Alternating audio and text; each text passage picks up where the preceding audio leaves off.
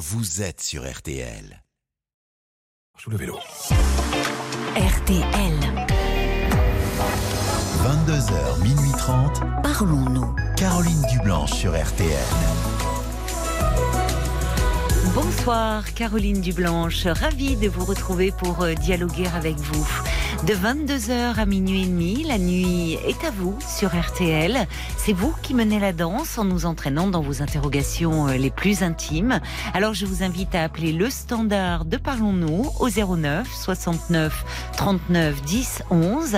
Violaine et Paul vont vous accueillir et s'occuper euh, de vous sous le regard attentif de Nicolas Godet à la réalisation euh, de l'émission. Tous vos appels sont les bienvenus et vos réactions aussi par SMS au 64 900 code RTL, 35 centimes par message. Et Paul est également attentif aux commentaires que vous nous laissez sur notre page Facebook RTL-Parlons-nous.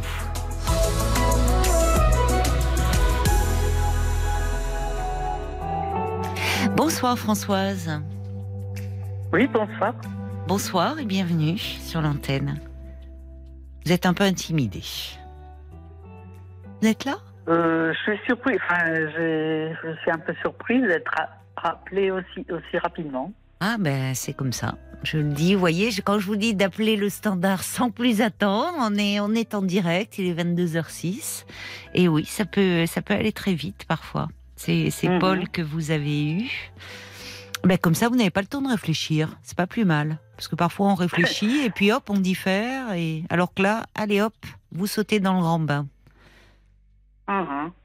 Eh ben, je vous écoute. Ah. J'ai Qu'est-ce- 72 ans. 72 Oui. Oui, d'accord. Enfin, je vais les avoir là. euh, enfin, je, les, je les ai eus le 1er juin. Eh ben, bon anniversaire alors. oui, merci. Et puis en fait, euh, je suis la troisième fille d'une euh, oui, fratrie. Oui. Euh, J'ai souvent été considérée comme. Enfin, J'ai souvent entendu parler de garçons manqués Ah oui. parce qu'en fait, mes parents, après avoir eu deux filles, euh, voulaient avoir un, un garçon. Enfin bref, j'ai toujours été dans ce contexte-là. dans ce schéma-là où finalement, comme si vous vous étiez conformé un peu inconsciemment aux attentes parentales Euh, oui, enfin, je- oui, j'ai toujours, tout le long de mon enfance, j'ai entendu parler de garçons manqués. C'est incroyable hein, d'ailleurs. euh, on, euh, enfin, on, on l'entend moins, heureusement, cette expression. Mais on dit jamais fille manquée, hein. C'est vrai. garçon manqué. Comme si, euh, Mhm. ça en dit long. Oui, comme vous dites. Oui, donc euh, tout ça fait que depuis mon enfance, en fait, j'ai jamais été vraiment attirée ni par les hommes et j'ai pas jamais eu envie d'avoir d'enfants. Et puis, euh, ben, je me suis rendu compte que j'étais plus attirée par les femmes. D'accord. À quel moment vous vous en êtes euh, rendu compte?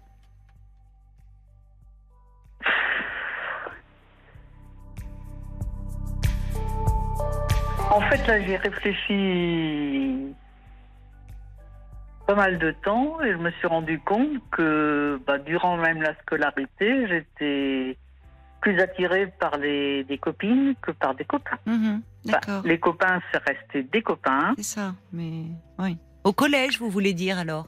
C'est ça, oui. Oui, d'accord. Oui, avant, avant, oui, quand j'étais adolescente, quoi.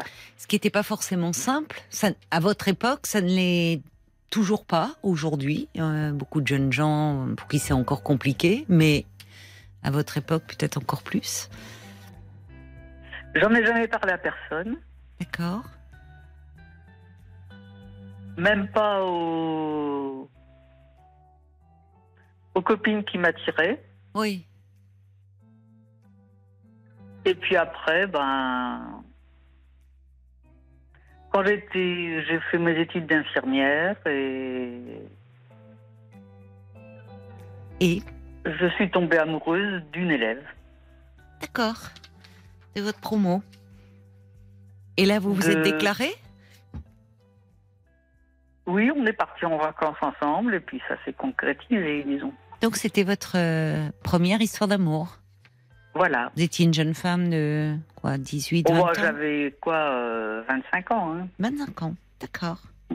Mhm. Alors, c'était une histoire euh, d'amour caché si, par rapport à votre famille, à vos amis? Disons qu'on n'était pas très démonstrative quand on était à deux, euh, Oui. en enfin, quand on était à deux avec, avec d'autres. D'accord. Oui. Et vous êtes resté longtemps avec euh, euh, Oh, quelques jeune années, femme oui. Quelques années. D'accord. Jusqu'au moment où je lui ai présenté mon cousin. Mhm. Ils se sont plus, ils se sont mariés. et- Mince. Pour vous? Ah mince, oui. Bah oui. Oh là là, ça a dû être rude pour vous. ça n'a pas été évident à vivre. oui. Oui. Bah oui, parce qu'en plus, euh, enfin, vous étiez proche de ce cousin? Non, il y a Non. longtemps que je l'avais pas vu. Enfin, euh, Mais il aurait mieux Non, fait non. de rester où il était.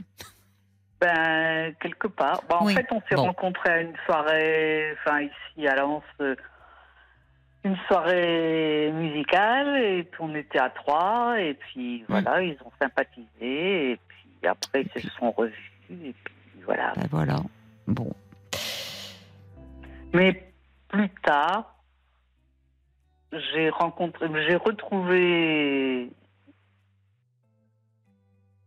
Oui. une promotion ultérieure, Mhm. une euh, fille que j'avais connue. En fait, j'étais, j'étais copine avec son oncle. et- enfin bref, D'accord. on a été mis en relation à ce moment-là et à ma grande surprise, je, je l'ai retrouvée à l'école d'infirmière en tant qu'élève. D'accord. Et puis, ben, on a sympathisé, on s'est rapprochés, puis on est pareil, on, on est partis en vacances ensemble, et puis ben, on est restés 33 ans ensemble. Ah oui. Ah oui, Voilà. Donc vous êtes toujours avec elle? Non, on s'est paxé, Oui. on a acheté, on a fait construire une maison à deux, Oui. et puis, bon, au bout de quelques années, elle m'a fait comprendre, là-bas, c'était en 2020, et- enfin, fin 2020, Mhm. que il serait de bon ton que l'on se sépare. D'accord. Vous êtes séparés depuis 2020 ou 21 2021, oui. 2021. D'accord. Mhm, Ça fait deux ans. c'est Pas, ça. pas facile après 33 Donc ans. on a de- vendu la maison. Ah oui. D'accord. Euh, elle, elle, euh, bah, elle travaillait, elle était infirmière anesthésiste à, à l'hôpital de Lens, où j'ai toujours travaillé. Mhm. Et elle a pris ça, on a pris notre retraite toutes les deux du, du public. Et puis après, elle s'est tournée vers le, un hôpital, euh, vers une clinique à Saint-Omer, Mhm. où elle a eu un poste de, d'infirmière anesthésiste euh, à mi-temps. Mais, euh, mais vous avez pris votre retraite Et quand? donc là, euh, Parce que elle, est- était plus jeune. maison, elle était plus jeune que vous?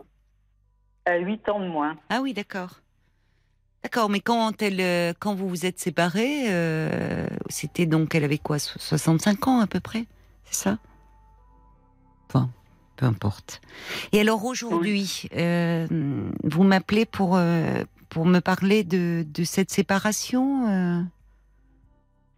Bah, Qu'est-ce il est se vrai passe? que, c'est- oui, c'est sûr que bon, les 33 ans de vie commune, ça marque euh, la personne quand même. Bah forcément. Elle est partie sans plus d'explications que ça. Et bon, je l'ai laissé partir. On a vendu la maison et puis on... moi j'ai repris un appartement en centre-ville Hmm. et ici à Lens. Hmm. Et elle, elle est partie sur euh, dans un petit village, euh, s'est rapprochée de Saint-Omer pour ne pas avoir la route à faire. Et Et vous puis, alors, euh, comment vous vivez euh, les choses? Parce que vous dites, euh, vous n'avez pas eu d'explication. Comment vous n'aviez pas senti venir la, la rupture? Il n'y avait Non. pas de d'éloignement, de distance dans votre relation? Non. Non, vous étiez heureuse vous dans cette relation? Il y a un blanc. Je ne sais que répondre. Oui, quand même. Bah, Disons que ça. J'ai eu pas, pas mal de problèmes de santé, en particulier un, un cancer du sein, Ah bah après oui. un, un kyste de l'ovaire, ensuite un fibromitérin, et je me suis dit, bah, tout ça, c'est c'est quand même bizarre que ce soit tous les organes euh, dans la sphère. génitaux qui oui. soient touchés. Ah oui, vous vous êtes interrogé. Oui. Oui, on retrouve à cette question, on retourne à cette question d'identité Oui. de l'enfance. Et Mhm. Comment elle a été Elle a été à vos côtés dans, dans ces épreuves Oui. là de la maladie? Oui. Oui. Vous pensez que ça Oui, a oui. pu euh, peser sur votre relation, euh, affecter votre lien? Est-ce que vous avez accumulé euh, de graves problèmes de santé là? Il est vrai. Plus des fractures diverses et variées. Oui, ça a été une sale période. Vous allez Ah, mieux aujourd'hui? Physiquement, j'entends. Physiquement, oui, je vais mieux, oui. Mais c'est plus dans la tête que ça Oui. ne va plus. On sent une forme de lassitude, hein enfin quelque chose d'une Oui. fête. Oui, c'est ça. Je suis un peu paumée, quoi. Bah, c'est pas euh, étonnant en même temps, parce que comme vous dites, euh, au fond, euh, c'est vous, vous vous êtes connus euh, toutes les deux jeunes, c'était votre grande histoire d'amour, et quand on passe 33 ans de, de, de vie commune, euh, c'est tous vos repères qui volent en éclats aussi. Hein. Donc, c'est euh, un peu ça, oui. Et oui, et, et deux ans, euh, deux ans finalement, euh, c'est court pour, euh, vous voyez, enfin, c'est toujours trop long quand on souffre, mais ça ne fait que deux ans que vous êtes séparés. Donc, euh, pour Mhm. se construire de nouveaux repères, de retrouver des marques, euh, ça prend du temps. Vous êtes accompagné un peu? Non, justement, c'est dans ce sens-là. En fait, je vis seule en- dans un appartement. Oui. Et le seul contact que j'ai, c'est. Enfin, j'ai rapproché centre-ville, d'une part, pour. euh, parce qu'en plus. Enfin, bref, je ne vais pas rentrer dans tous les détails. Pour rapprocher de maman qui habite dans centre-ville et qui avait de gros soucis de santé. Et que. Vous prenez soin d'elle, donc vous vous occupez de votre mère, C'est ça. qui est Et- âgée. Ben, elle vient d'avoir 99. Ah oui. Et elle vit euh, chez elle. Elle vit chez elle et avec euh, ma sœur cadette, parce que l'aînée est décédée. On a fait toutes les trois un cancer du sein et l'aînée en est, en est morte. Moi, ça fait 20 ans et j'estime être euh, Guérie. guérie, oui. Mm. Mais tout en pensant que je pourrais très bien refaire un autre foyer. Oui, mais bon, pour le moment, euh, enfin bon, comme vous dites, Personne euh, n'est à l'abri de ce genre. Parce non. que je ne sais pas pourquoi j'ai fait cancer du sein. Bah, il y a un facteur, euh, semble-t-il, quand même dans votre famille euh, héréditaire. Ah bah, trois Non. sœurs, bah, trois filles, trois cancers du sein, il n'y a pas de facteur euh, génétique. Non, Bah, ça parce interroge. que euh, ma mère, mes grands-mères, etc. Enfin, il n'y a, a aucune euh, rien au niveau de la filiation. Quoi. Oui, mais vous, vous et vos deux sœurs ont été touchées. Oui. Bon. Et mon père a fait un cancer de prostate D'accord. avec Et- une forme, une forme euh, gravissime et ça a été un peu foudroyant. Et en six mois de temps, il a été balayé. Donc vous êtes Enfin, dans des balayé. pensées un peu, un peu douloureuses en ce moment. La séparation, euh, euh, le fait de vous occuper de votre mère qui est âgée, enfin tout ça est, est un environnement pas très stimulant pour vous. On peut dire ça, oui. Alors, est-ce que vous avez des amis? Est-ce que vous avez un peu des moments, où, enfin, des- pour prendre un peu une respiration, euh, essayer de euh, vous changer un peu les idées euh, Comment Non, avant, je faisais. Faisais partie d'un club de gym. Oui. Je faisais du tennis, je faisais Oui. du bowling. Enfin, Oui, vous étiez active j'étais active. et vous avez tout arrêté? J'ai tout arrêté. Pourquoi? Ça ne me disait plus rien du tout. Mais vous semblez assez déprimé. On entend, enfin, je ne sais pas, à, la fa- à votre débit verbal même, quand je parlais de lassitude, mais je, je vois que vous voyez un psy. Quand je vous ai demandé, je suis surpris, je vois sur votre petite fiche. Enfin, peut-être Oui, que... oui, que je, ça fait quelques années que je vois Oui. assez régulièrement et bon. Et lui me, me pousse à inviter des. Refaire un petit peu. Un cercle. recontacter les, les amis, Mm. euh, inviter les gens chez moi, Mm. euh, refaire du sport. Oui, enfin, ça, ferait, ça vous ferait du bien et vous n'y arrivez pas? Non. Qu'est-ce qu'ils ont dit? Parce que est-ce que vous êtes, vous avez un traitement? Parce que est-ce que vous, enfin, là, on sent bien que vous êtes dans des pensées difficiles. Il y a cette séparation, il y a votre mère dont vous prenez soin, qui est âgée. euh, enfin, c'est c'est un peu lourd Ma, tout ma ça. sœur en prend davantage soin que moi. Bon, Enfin, ma sœur habite à, à Mm. Colmar. d'accord. Et en fait, euh, là, depuis euh, plus de six mois, elle revient une semaine tous les mois chez Ah. maman. Et elle, elle habite chez maman, quoi. Pourquoi vous, enfin, là, avec les beaux jours, avec, pourquoi vous reprendriez pas un peu, par exemple, le tennis? C'est agréable avec. J'ai euh, essayé de reprendre le tennis. Oui. Même si, même si vous devez, euh, j'entends qu'au début, ça va vous demander un effort. Parce que quand Ah, on est et dans votre état, euh, on n'a pas que- envie. Mais bon. Si Non, vous allez vous enfoncer, si vous êtes, si vous restez seul comme ça, isolé chez vous, euh, ça, ça va pas. Et je me rends compte que le tennis, bon, j'ai racheté une, euh, une raquette, des balles. euh, J'ai essayé de m'y remettre avec un copain moi, qui fait partie d'un club de tennis aussi sur, euh, dans, dans la région.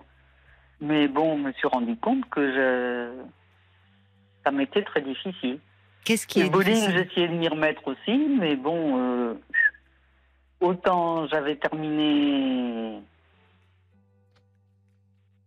assez haut placé, Oui, mais bon. et que là, en fait, je me rends compte que j'ai beaucoup de mal à m'y remettre. Et Françoise, il faut laisser tomber la compète. Hein.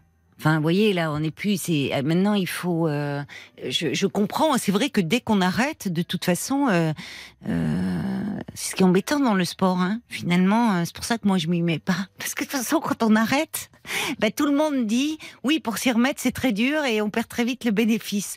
Bon, je dis ça en passant, Oui, c'est pas. c'est sûr, oui. Mais donc forcément, vous avez euh, vous avez arrêté. Oui, euh, il y a il y a il y a une mise en jambe. Il faut reprendre. Puis il y a il y a euh, il y a le mental aussi qui entre en ligne de compte. Et au fond, aujourd'hui, quand je disais, euh, voyez, c'est pas en termes de chercher à être classé, c'est au fond retrouver un peu de plaisir dans votre vie.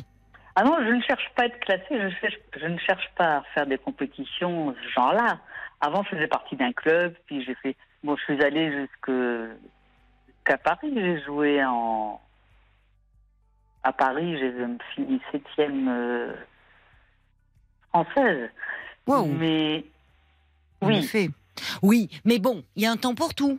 Et euh, Il y a un c'est temps vrai. pour tout, voilà, il y a un temps pour tout. On va marquer une pause et on se retrouve euh, juste après. Hein, tout de suite, Françoise. entendu, oui. Merci.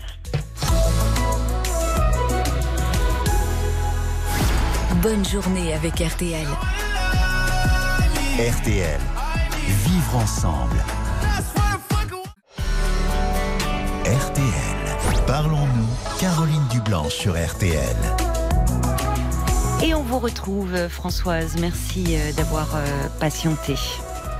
Ben, je vous en prie. Oui, alors je, je disais, euh, c'est bien que vous ayez euh, déjà euh, essayé de vous remettre au tennis avec un copain, tant pis, même si au départ, évidemment, c'est un peu dur, mais il serait important d'essayer de retrouver un peu de plaisir hein, dans votre vie. voyez, cette dimension-là. Parce que tout est lourd là en ce moment pour vous. Mhm. Alors, que vous dit votre psy? C'est un, un psychologue, un psychiatre que vous voyez? Un psychologue. D'accord.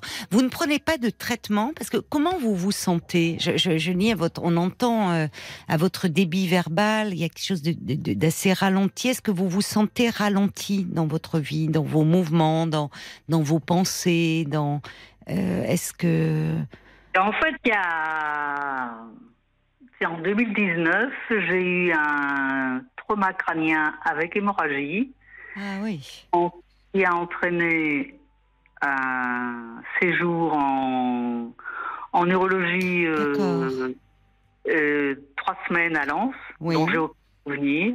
mais lors d'une chute, un accident que- Aucune idée. J'ai aucun souvenir de de ce qui m'est Parce que arrivé. vous parlez de traumatisme crânien, donc ça suppose un choc. C'est ce qu'on m'a dit. Oui. Donc et vous ne savez pas que personne n'était témoin au moment où ça s'est passé?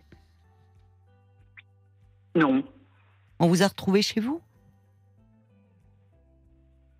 Non, j'étais dans un, un bistrot D'accord, donc il devait y avoir des témoins. et c'est la. Ah bah j'en sais rien. C'est la. La tenancière du bistrot qui m'a. qui vous a qui a appelé les secours. Non, qui m'a déposé à la maison. Un mot? Bah, Oui. bah, Et Heureusement. elle m'a que- déposé, elle m'a déposé de- en, Ouais. téléphonant, en téléphonant à, à Isabelle. Enfin, Isabelle, Votre ma compagne, oui. D'accord. Et puis. Oui, donc c'est depuis cela que vous y avez ça a créé quelques ça a laissé quelques séquelles? Oui, Oui, vous êtes suivi par un neurologue aussi? j'ai fait.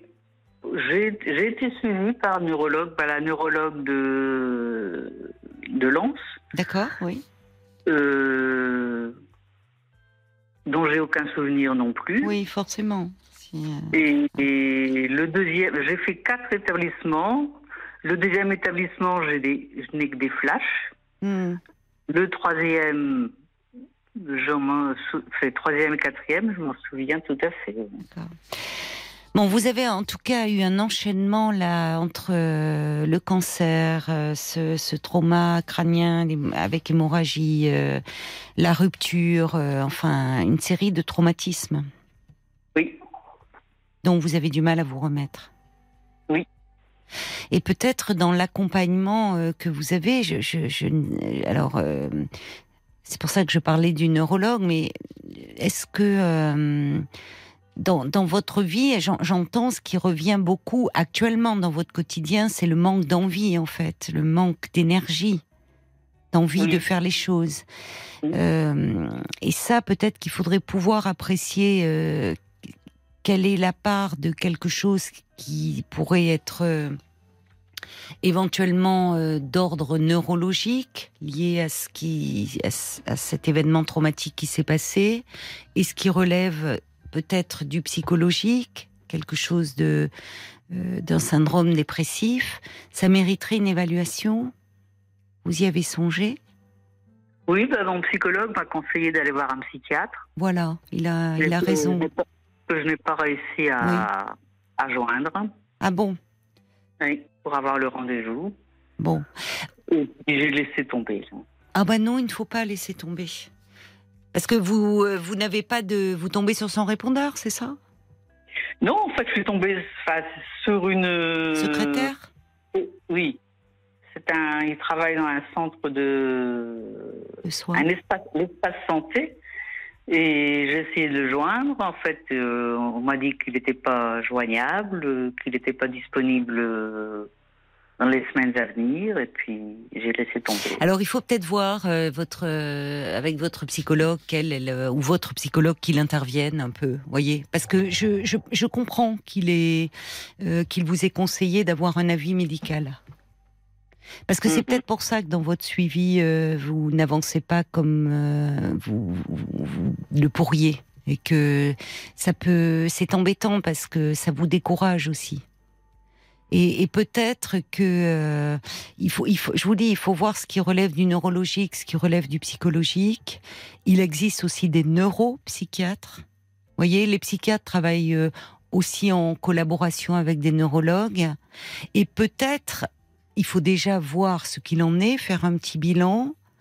Et au vu de cela, euh, euh, peut-être qu'il peut y avoir un traitement qui peut vous être proposé et qui pourrait être une bonne chose pour vous parce que si vous, s'il y a quelque chose, euh, un traitement dont vous ressentiriez les bienfaits, c'est-à-dire que vous retrouviez un peu d'allant, un peu de vitalité, que vous vous sentiez mieux, que, que tout soit moins difficile au fond dans- à, en- dans- Mhm. à entreprendre, ça jouerait beaucoup sur votre qualité de vie.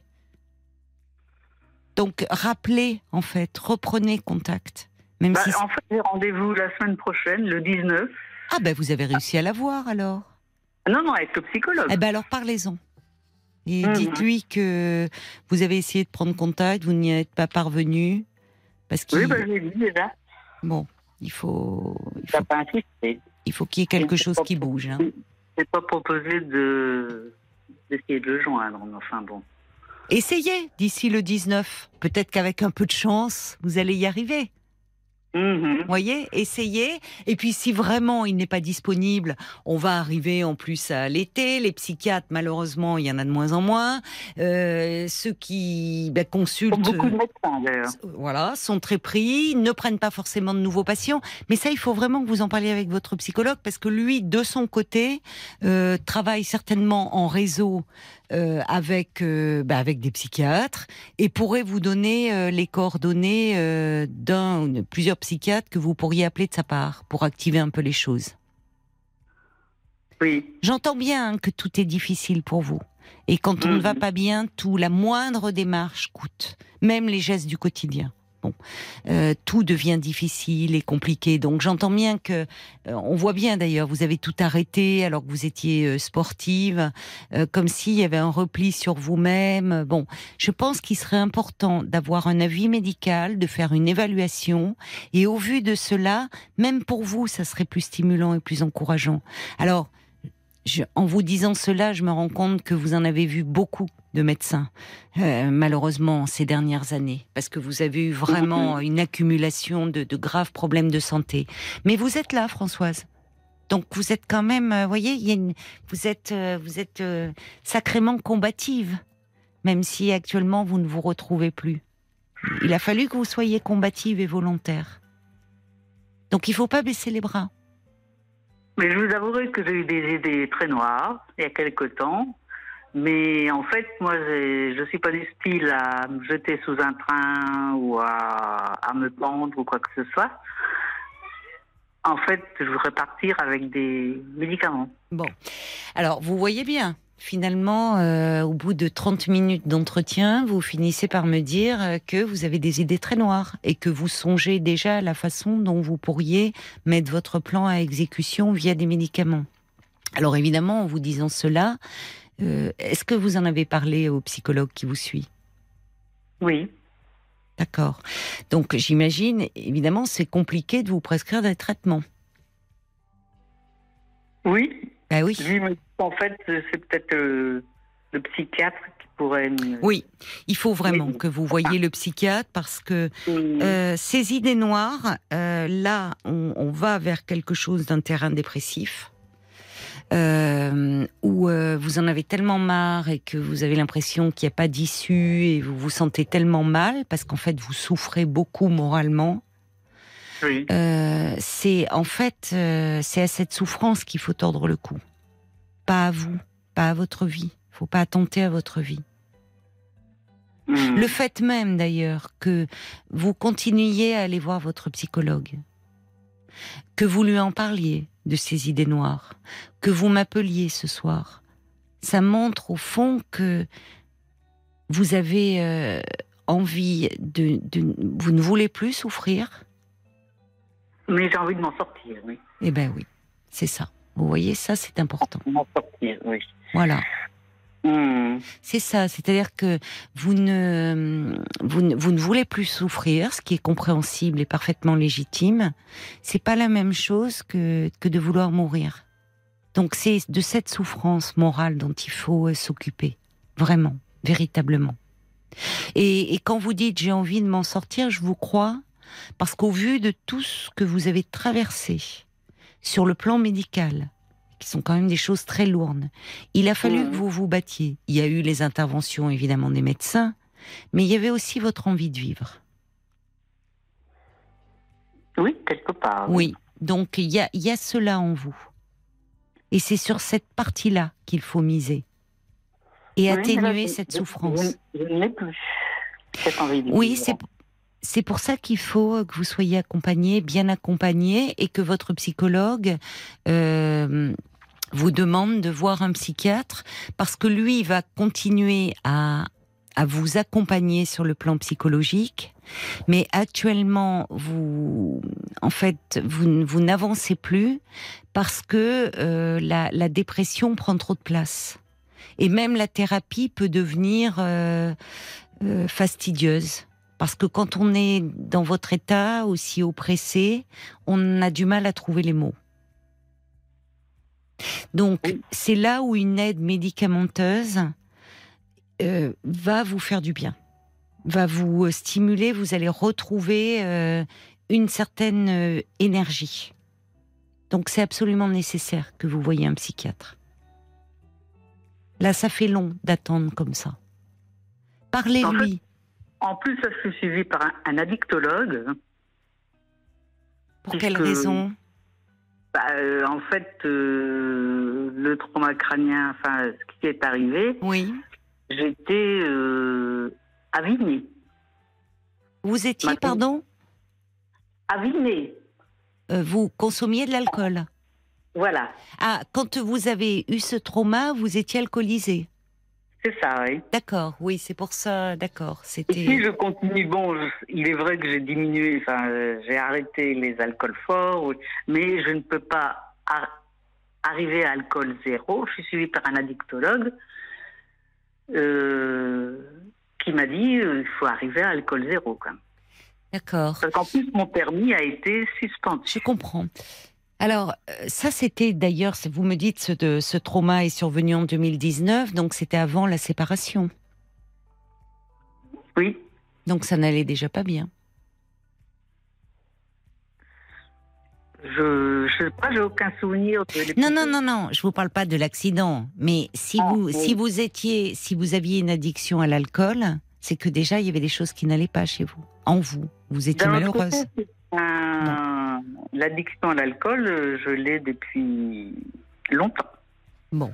Alors, vous voyez, au vu de ce que vous me dites, euh, euh, je peut-être que vous, à un moment, dans les problèmes d'addiction, qui sont souvent liés à des troubles dépressifs, hein, c'est une façon de faire taire l'angoisse, d'anesthésier Mhm. l'humeur dépressive, euh, euh, les angoisses. Et malheureusement, l'alcool entretient l'humeur dépressive. C'est Bah, l'inverse. Ouais. Mhm, Donc, mhm. au début, il y a l'effet euphorisant. Il y a l'impression que les soucis s'envolent, que tout paraît plus léger. Et au fil du temps, l'alcool alimente la dépression. Donc, peut-être au vu de tout cela, euh, pour donner un coup de pouce, euh, et là, ça serait intéressant de voir avec un psychiatre, il faudrait que vous voyez un psychiatre addictologue, puisqu'il y a des spécialités. Et parfois, on peut envisager une hospitalisation sur une durée euh, pas forcément très longue, mais pour Ah mettre bah, en place. eu, hein. Bon, bah alors il faut, il faut voir tout ça. hein. À Hénin, enfin, en, en addictologie, j'ai été hospitalisée deux semaines. Bon. Alors il faut remettre en place quelque chose, Françoise. Vraiment, ça en vaut la peine. Parce que le temps passe, ne résout rien, si ce n'est ça accroît euh, les idées noires qui peuvent devenir envahissantes et qui peuvent vous amener à commettre un geste euh, euh, irrémédiable, alors qu'en fait, vous avez dit j'ai envie de m'en sortir. Donc, il faut aller dans ce sens-là. Bon courage, Françoise. Bon Merci courage à vous. Au revoir. Au revoir. Parlons-nous, Caroline Dublanche sur RTL. C'était Juliette Armanet sur RTL. Passez une bonne soirée sur RTL. RTL, vivre ensemble. Jusqu'à minuit 30, Parlons-nous. Caroline Dublanche sur RTL. 09 69 39 10 11, c'est le standard de Parlons-nous et c'est un numéro de téléphone non surtaxé que je vous invite euh, à composer jusqu'à minuit et demi si vous désirez euh, me parler. Alors dans quelques minutes, on va accueillir euh, Daniel, mais auparavant il y a des messages qui sont arrivés euh, pour Françoise. Euh, Il y a Jacques qui dit Françoise, accrochez-vous. Après cette cascade de déconvenus, de soucis de santé, il y a de quoi être abattu. Mais on sent en vous un sursaut d'énergie qui ne demande qu'à vous ramener à la vie et au bonheur avec du temps et de la patience. Euh, Il y a quelqu'un qui me dit c'est intéressant comme finalement les informations importantes, essentielles, elles viennent presque au dernier moment. Alors ça, c'est ce qu'on constate souvent hein, en tant que psy. On a le temps d'une séance. euh, bon, je dirais qu'en général, le, temps d'une séance, il faut bien 30 minutes. Et parfois, la personne, euh, bah, les 25 premières minutes, elle parle. Pas de la pluie et du beau temps, mais elle parle sans... Bon, voilà, il y a... Et puis, c'est dans les cinq dernières minutes de la séance où là, il y a des choses euh, euh, importantes qui se disent, qui s'expriment et qui d'ailleurs euh, se retravaillent, enfin, sont, sont comment dire, élaborés aussi euh, euh, par la personne entre deux séances. hein. Mais c'est souvent au dernier moment qu'on dit les choses importantes. Vous avez raison.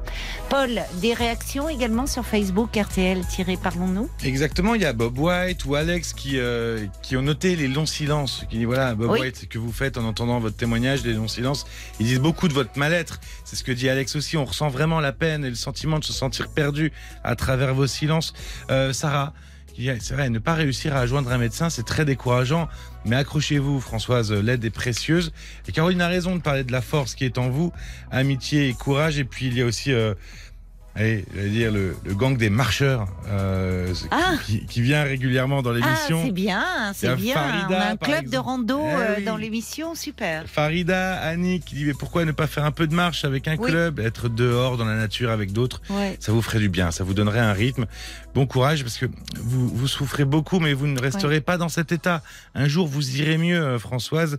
Et puis il y a le, le, le valet de Caire aussi qui dit euh, voilà prenez le sport comme un loisir, allez marcher pour le simple plaisir de respirer un air nouveau, essayez de prendre tous les petits moments de la vie côté soleil et, et puis euh, plutôt que côté nuage, toute séparation demande du temps mais laisse aussi toujours la place à autre chose et vous ne faites pas exception. Arrêtez d'être trop exigeant avec vous-même et réapprenez à vous faire et à vous accorder des plaisirs simples. Dorlotez-vous. Hum, C'est joliment dit. Mais oui, mais c'était une compétitrice, hein, euh, Françoise, euh, parce que bon, elle a été euh, très bien classée en tennis. Tiens, d'ailleurs, j'ai, je suis tellement pas tennis. Moi, je, j'ai même pas parlé de Roland Garros. où de Roland? Ah bah, Ben oui, j'ai, parce que je, je pense, je pense qu'elle doit regarder Roland Garros. Mais la marche, merci au club de rando là, de, de parlons-nous. Euh, la marche, oui, je, je, je trouve parce que c'est vrai que le tennis c'est quand même physique. Elle a eu des, des graves problèmes de santé. La marche, on peut y aller à son rythme, être dans la nature, avancer, faire partie d'un groupe. euh, ça peut faire effectivement beaucoup de bien à la santé, mais aussi au moral.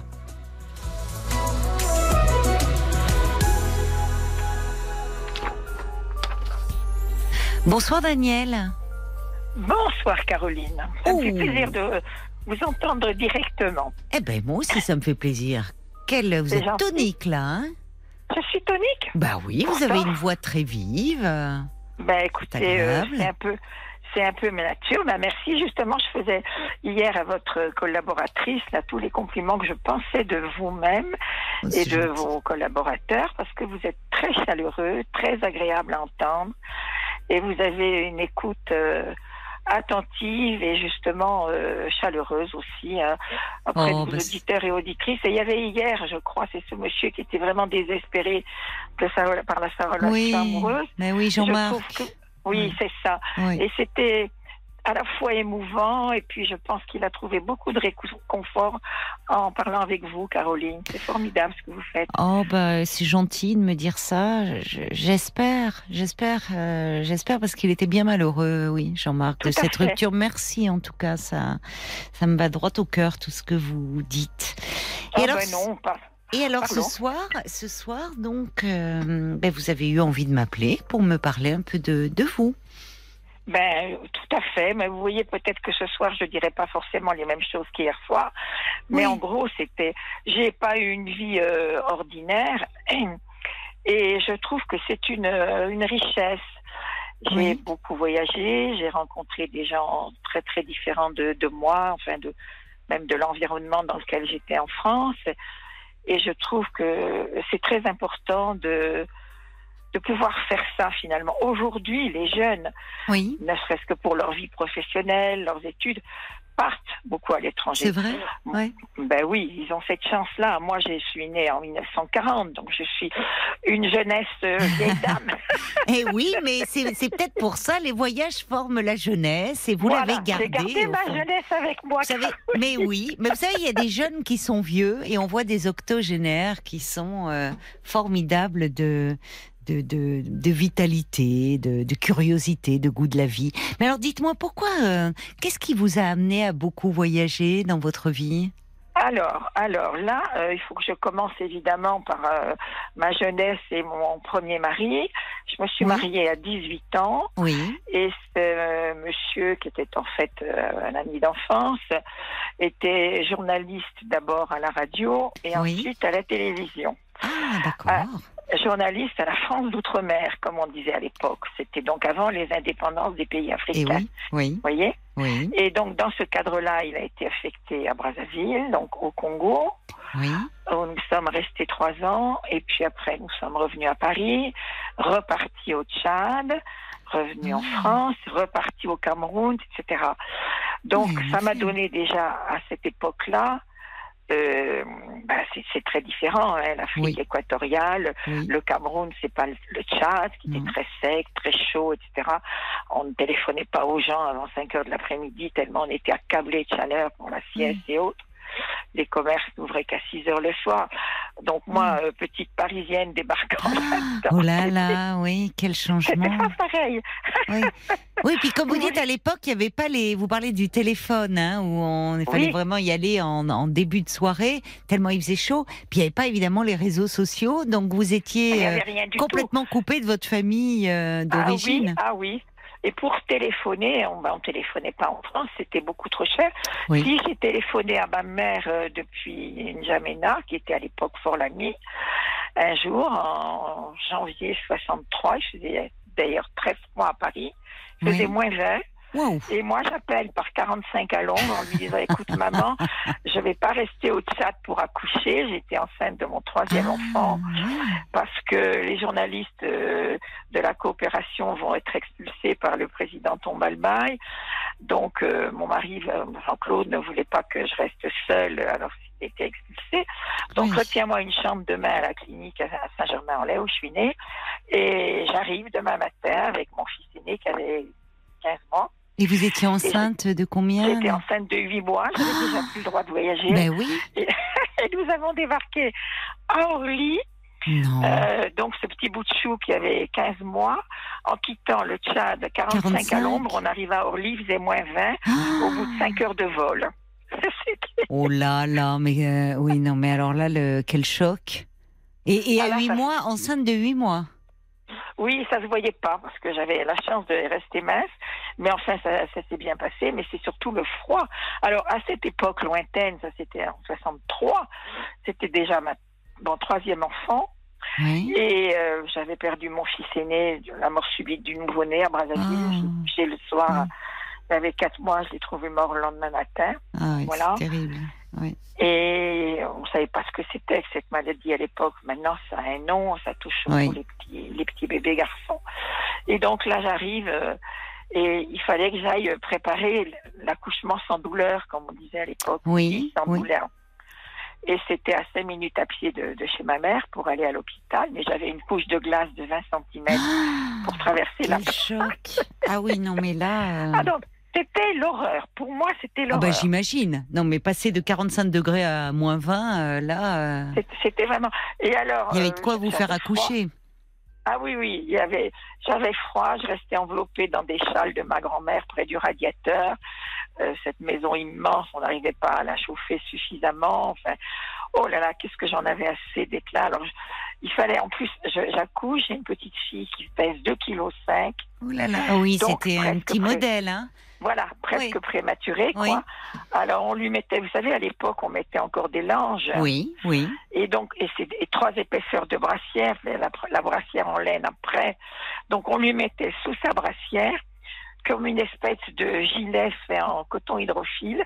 On faisait deux trous pour lui passer les bras dedans. Ça faisait un petit, un petit gilet pour lui tenir bien chaud. Oui. Plus les langes. Ah. Et il fallait qu'elle voie son, son frère aîné qui n'avait donc que 15 mois parce qu'il pouvait lui communiquer des microbes comme elle était quand même très fragile. Oui, oui. Et euh, mon mari était donc resté au Tchad. Et j'attendais avec impatience de repartir là-bas. Vous n'aviez qu'une envie, c'était repartir, Ah, oui. C'était de repartir. Retrouver Ah, votre non, mari et la chaleur, surtout. Eh ben oui, et puis le, une autre vie, quoi. hein. Là, j'étais chez mes parents, qui se discutaient d'ailleurs beaucoup à cette époque-là. J'avais froid, et cette petite gamine, pour comble les valeurs, elle ne grossissait pas. Et le médecin m'avait dit, ah non, non, moi je vous laisse pas partir tant qu'elle fait pas 3,5 kg. Et c'était long, c'était long. Je suis restée au moins deux. Oui. mois comme ça. Vous l'allaitiez. Non, même Non. pas. J'ai pas pu allaiter mes enfants. Le seul que j'ai essayé d'allaiter, c'était l'aîné et le pauvre, Ouais. ça lui a pas porté chance. Alors après, je me Oui, suis vous teniez le bagarrée avec biberon. les- Oui, Ah non, ah oui, c'était pas possible. oui, oui. Bah oui, mais c'est très bien aussi. Oui. Voilà. Oh, ben, je- la- bon, justement, la troisième. Donc vous là, attendiez, vous attendiez, vous la pesiez tous les jours en espérant qu'elle prendrait quelques grammes pour pouvoir Ah, vous oui, envoler à nouveau. euh, C'était dur, alors, elle ne pouvait pas voir son frère. Et quand j'ai pu Oui, enfin lui montrer son frère, ben, elle était toute euh, langée. On voyait pas ses, ses pieds, etc. C'était comme ça. Alors lui, il a attrapé le bout du lange, puis il disait petit pied, petit pied. Il cherchait les pieds de son, sa petite sœur parce qu'elle était emmaillotée. Ben oui, il comprenait pas. Qu'est-ce que c'était cette petite momie là, tout emmaillotée. euh, Ah, oui. Tout à fait, tout à Ben fait. oui, c'était pas Ah, les bébés qui voyaient au Tchad, hein, c'est sûr. Qui, euh, Ben, je sais pas s'il faisait vraiment attention, mais je crois que ce petit bout de chou, il avait froid aussi. c'est- oui, oui. Donc, quand mon mari m'a dit, ben écoute, tu reviens parce qu'on n'est pas du tout expulsés, ouh, j'ai dit ça va. Vous étiez soulagée. Ah oui, sous d'autres cieux, parce que c'était pas la même ambiance du tout. Et moi, j'avais découvert cette ambiance Vous en aimiez. Afrique dans ces années-là avec émerveillement, quoi. C'est merveilleux d'avoir, parce que c'est des pays aujourd'hui, enfin, ce sont des pays où ça devient compliqué. Vous dites le tout Tchad, fait, et enfin, c'est formidable d'avoir pu euh, y vivre. Ah euh, oui, je trouve que c'est une moment. grande richesse. Ah oui, ça et je comprends. pu aller dans les dans les villages, dans les j'étais accueillie dans les cases. Alors il fallait euh, bon, il y avait le, le feu au milieu de la case. J'ai eu Oui. informé une petite jeune femme qui avait 15-16 ans qui devait venir faire des études avec son mari à Paris. Et elle avait le feu au milieu de la case. Les parents ne parlaient pas français, bien sûr. Et j'avais dû la former, lui apprendre à vivre ce que c'était que de vivre dans Paris quand vous venez du fin fond de la brousse. Donc, Mais comme pour vous qui vivez, euh, vous étiez dans les Yvelines, quand même, qui est une banlieue plutôt chic, et vous vous retrouvez. Enfin, c'est vraiment. euh, Ah, c'était plus facile pour moi. oui, plus facile pour remarquez moi certainement. Oui, certainement, Ah bien oui, sûr, dans les conditions de vie. Oui. Parce que cette petite, elle- je la faisais venir à l'époque, c'était le jeudi quand on était en vacances, les, les écoliers. Alors je la faisais venir le jeudi chez moi. Je lui montrais comment on allumait le gaz, euh, Oui, comment on faisait et la oui, cuisine à toute la, la l'européenne. modernité. euh, Voilà. oui. Comment on faisait la cuisine française, quoi, parce qu'elle n'allait pas trouver les, les Bien sûr. maniocs et les ignames qu'elle Bah avait oui. euh, à, Pa- à Paris, quoi. Bien façon, sûr, Bon bien marché, sûr. etc. Donc c'était tout à fait passionnant et j'ai été entourée de gens, euh, les Africains. Alors vous allez, vous allez continuer à nous raconter un peu peut-être vos voyages et puis votre vie qui a été euh, très riche, euh, ma chère, euh, ma chère Danielle. Après les infos, d'accord? On marque Ben, une pause. Hein ne, ne, raccrochez alors pas. Je vous attends. À toutes. Merci. Merci. 22h, minuit 30. Parlons-nous. Caroline Dublanche sur RTN. C'est la suite euh, de Parlons-nous euh, sur RTL. C'est votre moment chaque soir et parce que cela nous arrive tous un jour ou l'autre d'avoir un moment de doute, un moment de découragement, un moment où l'on se sent un peu fragile, anxieux par rapport euh, à une décision à prendre et que l'on aimerait pouvoir se confier sans craindre d'être jugé. Je suis là pour vous, à votre écoute et je ferai tout mon possible pour vous aider à avancer dans vos questionnements. De 22h à minuit et demi, l'antenne de RTL est à vous au 09 69 39 10 11. Tous vos appels sont les bienvenus, bien sûr, ainsi que vos réactions par SMS au 64 900 code RTL, 35 centimes par message, et sur la page Facebook de l'émission RTL-Parlons-nous. Et on vous retrouve, euh, ma chère Danielle. Merci beaucoup euh, d'avoir euh, patienté pendant les infos. C'est normal, hein, c'était prévu comme ça. Voilà. Alors, vous nous parliez un peu de, de votre, de votre vie, où très jeune, vous vous êtes marié avec un journaliste, radio puis télé. Et c'est là où vous êtes parti au Congo, au Tchad, puis au Cameroun. très jeune, vous vous êtes retrouvé très vite avec trois enfants. vous nous racontiez que vous étiez revenu euh, accoucher en France auprès de, vos parents, mais vous n'aviez qu'une hâte, c'était euh, retrouver euh, votre, votre mari qui se trouvait au Tchad. Voilà. Et donc, on est resté au Tchad encore quelques mois et ensuite, on est parti au Cameroun. D'accord. voilà. Et j'ai aussi adoré ce pays-là. Vous voyez, c'est ce que j'étais en train de vous dire tout à l'heure. en Afrique, à l'époque où j'y étais, je pense que ça s'est pas arrangé maintenant, enfin je n'en sais rien. Mais malgré le peu de moyens matériels que les Africains avaient, il y avait toujours une gentillesse, une spontanéité, une gaieté. L'hospitalité africaine dont on parle. Et pas seulement l'hospitalité, mais il y a comment dire, une joie de vivre euh, hmm. que, j'espère avoir un peu traîné avec moi. Oui, d'ailleurs, je, me suis trouvée dans un hôpital euh, en France, en Bretagne où j'habite, avec un, Africain qui allait monter au même étage que moi. Et je lui dis, oh, mais vous devez être euh, euh Bakongo. Ah, il me dit oui. Comment tu sais ça, toi, madame? Ben, Je dis, j'ai vécu un peu là-bas. Alors, je parlais un petit peu comme lui. Et puis je me mets à chanter une chanson du Congo. Ah, il me dit toi, je vais t'emmener, je vais te marier avec, je vais me marier avec toi, je vais t'emmener au Congo. On se connaissait pas, on a parlé 30 Mais c'était un patient, c'était un patient ou un soignant? Je sais pas, c'était un monsieur qui allait peut-être en consultation. Ah, d'accord. Je connaissais pas? Oui. On a chanté, on a dansé tous les deux le temps de monter en ascenseur. Ah ben vous, avez mis l'ambiance alors dans la salle d'attente. C'est comme ça, si vous voulez. Oui, oui. Oui. J'ai repris un peu cette facilité peut-être. Oui, des rapports humains qu'on a perdu. Voilà, il n'y a pas, a perdu y a pas ici. De distance, vous voyez, complètement. Je vais vous donner un autre exemple tout bête. Je n'aurais pas parlé de ça hier. J'habite une petite résidence oui. dans une petite ville de Bretagne, donc. Et dans cette résidence, il n'y a que 27 appartements. Et il faut dire, ah, pas mal, peut-être pour la moitié de personnes euh, retraitées.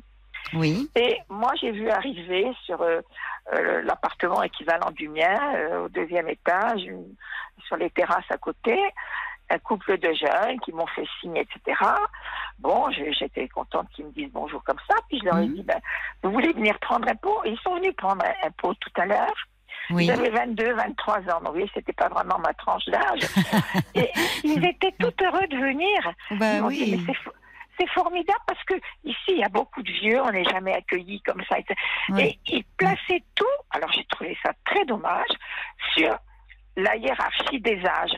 Bon, moi j'étais la, vieille dame dans mon coin, eh et puis ils m'ont dit mais c'est pas du tout comme ça, mais c'était pas du tout comme ça. D'abord on s'est tutoyé. Ah oui, d'accord, vous d'accord. Mais oui, moi je peux bien. pas concevoir, si vous voulez rencontrer des gens que je trouve sympathiques et qu'on me mm. dise vous pendant des mois et des semaines.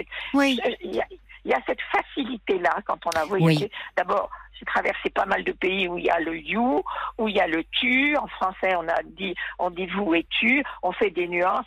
Non, ça doit venir simplement quand on est chaleureux un peu avec les gens. Ben, ils ont, en tout cas, vos, vos jeunes voisins, oui, ils ont dû trouver qu'ils étaient très bien accueillis. Là, c'est c'est agréable Ben, quand on arrive quelque ils part. ils m'ont dit ben, la prochaine fois tu viens chez nous. Ben, je dis j'espère bien. C'est agréable. Donc, ils vont amener de la, euh, de la jeunesse là dans cette résidence. Vous dites qu'il y a plutôt des personnes âgées, mais enfin, si, si elles étaient toutes comme vous, euh, ça serait Ben, justement, formidable. ils m'ont raconté une histoire avec une dame du jardin, parce qu'en plus la jeune femme a un chien qu'elle aime beaucoup. Oui, Et elle s'était vexée parce qu'on avait fait une remarque sur son chien. Ah, et je lui oui, dis, ça. écoute, tu vas pas te vexer pour des trucs comme ça. Oui. Alors à ce moment-là, qu'est-ce que tu feras pour des choses importantes? Tu te dis que ça n'a aucune espèce d'importance. Et puis c'est tout. Ce qui est important, c'est ce que tu as dans le cœur, toi. Tu vas pas aller prendre une remarque comme ça, stupide finalement, en disant les vieux, ceci, les jeunes, cela. C'est vrai, vous Je avez pas raison. les gens, moi. Je, Ouais. M'énerve, vous voyez Mm. Mais c'est vrai, oui, oui, ce cloisonnement au fond euh, que l'on Voilà, met entre les générations. euh, oui, Il y a les générations, il y a les gens vrai. qui sont d'ici, là, les, les Mm. gens qui viennent les jeunes, les Là, vieux, ça- euh, les oui, oui, Voilà, mais c'est affreux. les gens qui travaillent, ceux qui travaillent pas. pays oui. Mais oui. Donc je suis, je suis revenue dans cette petite ville depuis cinq ans. J'y étais avec mon deuxième mari, bon, qui était là en poste ici. Oui. Je suis revenue en étant divorcée depuis l'année dernière. Je pensais retrouver les gens que j'avais eus comme amis, aussi bien euh, dans des dans des dîners de professionnels autour Oui. de mon mari, où je jouais un peu au bridge. J'ai revu personne parce que je suis toute seule, parce que j'ai oui, porté plainte contre un mari violent, parce Ah, qu'il mince. était tellement charmant, tellement gentil, etc. Donc tout le monde m'a laissé tomber. Et pour couronner le tout, j'ai un fils qui s'est suicidé pendant ces dernières années-là, là qui avait 54 ans. Ouais. Et vous ne pouvez pas imaginer, Caroline, le nombre de personnes qui ne se sont pas rappelées à moi, même des vieux amis, Mm. quand j'ai dit, écoute, j'ai besoin de toi, Jean-Pascal s'est suicidé. Oui. On m'a pas rappelé. Ah, oui. C'est effrayant. Je trouve qu'il y a une, une dure... Il n'y a pas de chaleur humaine quand on revient en France. Mm, mm. D'autres pays comme ça, vous voyez, Mm. il y a des personnes que je connais pratiquement pas, Oui. qui sont des vendeuses dans un magasin, qui avaient sympathisé avec moi, qui disaient, ah bah oui, on t'attend, ça fait longtemps qu'on a parlé, on t'avait pas vu. Bon, qui m'ont pris chaleureusement contre elles, qui Oui, ne connaissaient pas, mais qui ont fait des gestes que ma propre famille n'a pas fait. oui. Elle n'avait pas fait parce que j'étais partie pendant 40 ans. Et Bon, oui. ben, quand vous êtes parti, C'est dur, c'est pas et non, c'est c'est vrai que euh, c'est pas simple de revenir. Je, je Ben, comprends. il faut vous pas avez revenir, à vrai dire. Là. Ça fait maintenant 20 ans que je suis revenue parce qu'après, je suis partie en Nouvelle-Calédonie. Je devais y rester 3 ans, j'y suis restée 30. ouf. Et- Oui, Oui, ben, c'est comme ça. euh, oui, Voilà, oui, c'est la et vie. Bon, oui, oui, voilà. J'étais d'ailleurs très heureuse à ce moment-là de rentrer parce que ma mère vieillissait. Oui. Bon, on a j'ai pu lui tenir la main au moment où, où elle mourait, enfin des petites choses comme ça, mais importantes quand même quand on a été loin pendant longtemps. Oui, On s'est retrouvés, mes, mes sœurs qui n'ont ont vécu d'autres vies, euh, assez jalouses de moi parce que Oui, peut-être, parce que ça. je, de votre vie. euh, mon quel- exemple. oui. Voilà, puis j'ai une vie différente. Oui. Bon, donc je ne revois pas tous ces gens-là. Alors qui dit mes sœurs, dit les neveux et nièces, etc. que je, je connais Et pas oui, non que vous ne connaissez pas, bien sûr. Voilà. Oui, y oui. compris mes propres enfants. J'ai un fils qui est resté en Nouvelle-Calédonie, qui donne pas beaucoup de nouvelles, même si aujourd'hui on a Internet, qu'on n'y avait pas du temps où j'y étais. Euh, quand j'y étais, une lettre mettait 10, 10, 15 jours pour circuler de Paris à Nouméa, par exemple, et autant de Nouméa à Paris. Donc, on ne parlait pas de, de ce qui n'allait pas, parce qu'on savait très bien que euh, le problème peut-être serait résolu quand la famille ou les amis allaient Mm. recevoir ça en France. Il n'y avait pas d'instantanéité, si vous voulez, vous voyez. Donc, maintenant, il y a tout ça, mais ça a quand même beaucoup coupé les liens. Et je me retrouve complètement idiote, là, ici, euh, toute seule. Oui, mais avec disant, la personnalité que vous avez, cette euh, fraîcheur, cette spontanéité, ce côté très chaleureux, vous me dites que ces petits voisins qui emménagent, vous les invitez à prendre un verre, vous allez vous recréer des liens. Faites une Ah, oui, famille de cœur, même- au fond. Euh, Tout à fait, je suis d'accord, Caroline. Mais ça fait quand même cinq ans que je suis là. oui, Et je, je vais à des conférences. J'étais vice-présidente d'une association qui s'appelait l'Université tous âges. On Oui. avait quand même 400, 1400 adhérents avant le Covid Oui. qu'on a retrou- retrouvé après, euh, une, une association un peu intellectuelle avec des conférences, avec des voyages organisés, euh, des conférences sur l'art, sur l'histoire, sur la philosophie. Bon, je suis assidue de tous ces trucs-là. Oui. Je lis évidemment beaucoup, j'écoute de la musique. Avec mon mari, on allait beaucoup à l'opéra. Bon, je vais pas aller jusqu'à Rennes maintenant toute seule pour rentrer à minuit, minuit et demi le soir pendant l'hiver, mais euh, il y a des choses comme ça. Je chante dans une chorale à 3 Ah. km d'ici. Donc je fais plein de choses. Je joue du piano. Mes Vous voisins, quand ils m'entendent chanter, ils me disent Mais qu'est-ce que j'aime vous entendre chanter? En ce moment, il, y a- il fait très beau, donc les fenêtres sont ouvertes. Ah oui. Mais il n'empêche que je suis. Faudra nous appeler seule. le soir de la fête de la musique. Vous pourrez nous Ah chanter ben, quelque chose à l'antenne. soir-là. Mais je sais pas, mais là, c'était, on a donné un spectacle d'après Offenbach, la vie parisienne d'Offenbach. Donc, il y avait des parties en chorale, en chœur, et puis des parties en soliste. Voilà. Non, mais c'est incroyable votre, enfin, le, cette ouverture que vous avez, cette ouverture d'esprit, cette joie de vivre, cette énergie. Donc vous allez, euh, enfin, euh, il y, a- il y a quand Mais même. justement, je vais vous dire, Caroline, excusez-moi de vous couper, mais on m'a dit une fois dans un cours de gym, hein, parce que je faisais de la gym pilate aussi, mais t'es trop différente de nous. Ben oui, je suis trop différente. Et donc, la mayonnaise ne prend pas. Alors ça peut, euh, je comprends. C'est, c'est- oui, oui. C'est, vous avez une vie tellement incroyable, tellement riche, tellement Ah. pleine. Mais alors vous pouvez rencontrer euh, des gens qui, euh, soit vont, comment dire, vont un peu complexer, ou mieux, ou qui vont se sentir un peu jaloux de, de votre parcours. Ah, Mais il y a des gens Mais qui sauront cas- vous apprécier aussi, je pense. Enfin, mais en vous tout cas, vous savez, bon, là, je fais quand même beaucoup de choses et oui. dans le cadre des associations et tout ça. Bon, je, fais- je faisais beaucoup de choses, mais justement, comme ça bougeait pas assez à mon sens, que c'était des gens qui étaient là depuis 10, 15 ans, fallait pas changer une virgule. Bon, au bout de, de, de 4 ou 5 ans, je sais plus, j'ai dit, bah, écoutez, non, moi, ça me convient pas. À ce moment-là, comme toujours dans ces cas-là, on vient vous voir, on vous dit, mais écoute, on- si on avait su que tu allais partir, on aurait fait un groupe avec toi. Voilà, on sait pourquoi, ça marche pas. J'ai dit, bon, d'accord, maintenant c'est trop tard. Non, non, ça m'intéresse plus, je passe à autre chose. D'accord? Mais en même temps, je vois très bien que les gens ne suivent pas. Je fais. je- je- Il faut vous suivre hein, en même temps, ma chère Danielle. Hein, vous avez une tête. C'est vrai, hein, il faut, on court. Oui, vous êtes loin devant, hein, on court derrière là. C'est vrai que vous avez. Moi, je, on vous écouterait des heures. Il y a d'ailleurs, euh, euh, il y a, il y a quelqu'un qui euh, dit un grand merci. C'est Bob White qui dit un grand merci pour votre témoignage, plein de vie, de tolérance, d'amour. Vous respirez la joie de vivre. Ça fait tellement de bien à entendre. Euh, Oh, Bob White, ah, mais Bob White, du coup, il dit, bah, qui est un fidèle auditeur, bien sûr, si vous, euh, et qui est originaire du Congo, du Congo, Bob. Bob White. Ah, Ah, bah oui, donc vous parle alors. Et voilà, voilà. C'est C'est un. de quoi je parle? Eh ben, il sait de quoi vous parlez, oui, ça c'est sûr. Ben oui, on est sur la même longueur d'onde. Vous voyez, Exactement. c'est avec des gens qui ont voyagé comme ça que je me sens plus à l'aise. Je vais vous dire une chose, j'ai été quand même très très dépressive en arrivant ici parce que Ah, j'avais à la fois je comprends. assumé mon, mon divorce, mon deuxième divorce, oui, oui. avec des, des trucs, des turpitudes pas possibles, comme on dit en droit, de mon mari. Après 30 ans de mariage, j'ai découvert ça. Bon, ça m'est tombé vraiment sur le coin du nez, obligée de quitter euh, Nancy, où je me plaisais beaucoup, qui était une beaucoup plus grande ville. Votre mari journaliste. Non, mon deuxième mari, deuxième il était magistrat. Il était magistrat, d'accord. Voilà. Donc, mais je suis venue ici après notre euh, divorce. J'avais acheté un petit appartement de vacances. Je suis au bord de la mer, Oui. mais c'est une petite ville et je me sens euh, un peu à l'étroit. Oui, je comprends. Voilà. Mais je comprends. Mais bien sûr, Pas du, c'est. voilà, euh, c'est pas du tout la même le- mentalité. Le monde a été votre jardin, vous, hein, donc euh, oui, c'est vrai Oui, qu'il peut y avoir quelque chose. euh, je, je comprends ce que vous voulez dire par le fait que vous sentiez un peu l'étroit. trop Mais vous savez, même dans des, vous êtes trop?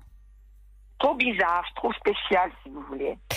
Bon, quand je vous, quand je écoute, non, en même temps, non, euh, non. Ce qui, ce qui, ce qui est euh, effectivement vous détonner par euh, par euh, cette euh, cet appétit, ce, cette joie de vivre. Ce, mais ça, c'est euh, justement vous vous pouvez vous entourer aussi de gens qui vont savoir apprécier cela. Euh, là où parfois, quand on avance en âge, on a tendance un peu à se replier sur soi. C'est tout l'inverse Pas de vous. tout. Bah, bah, j'entends pas. bien, bah, j'entends bien que Je vais pas. même vous raconter une petite histoire, si vous permettez.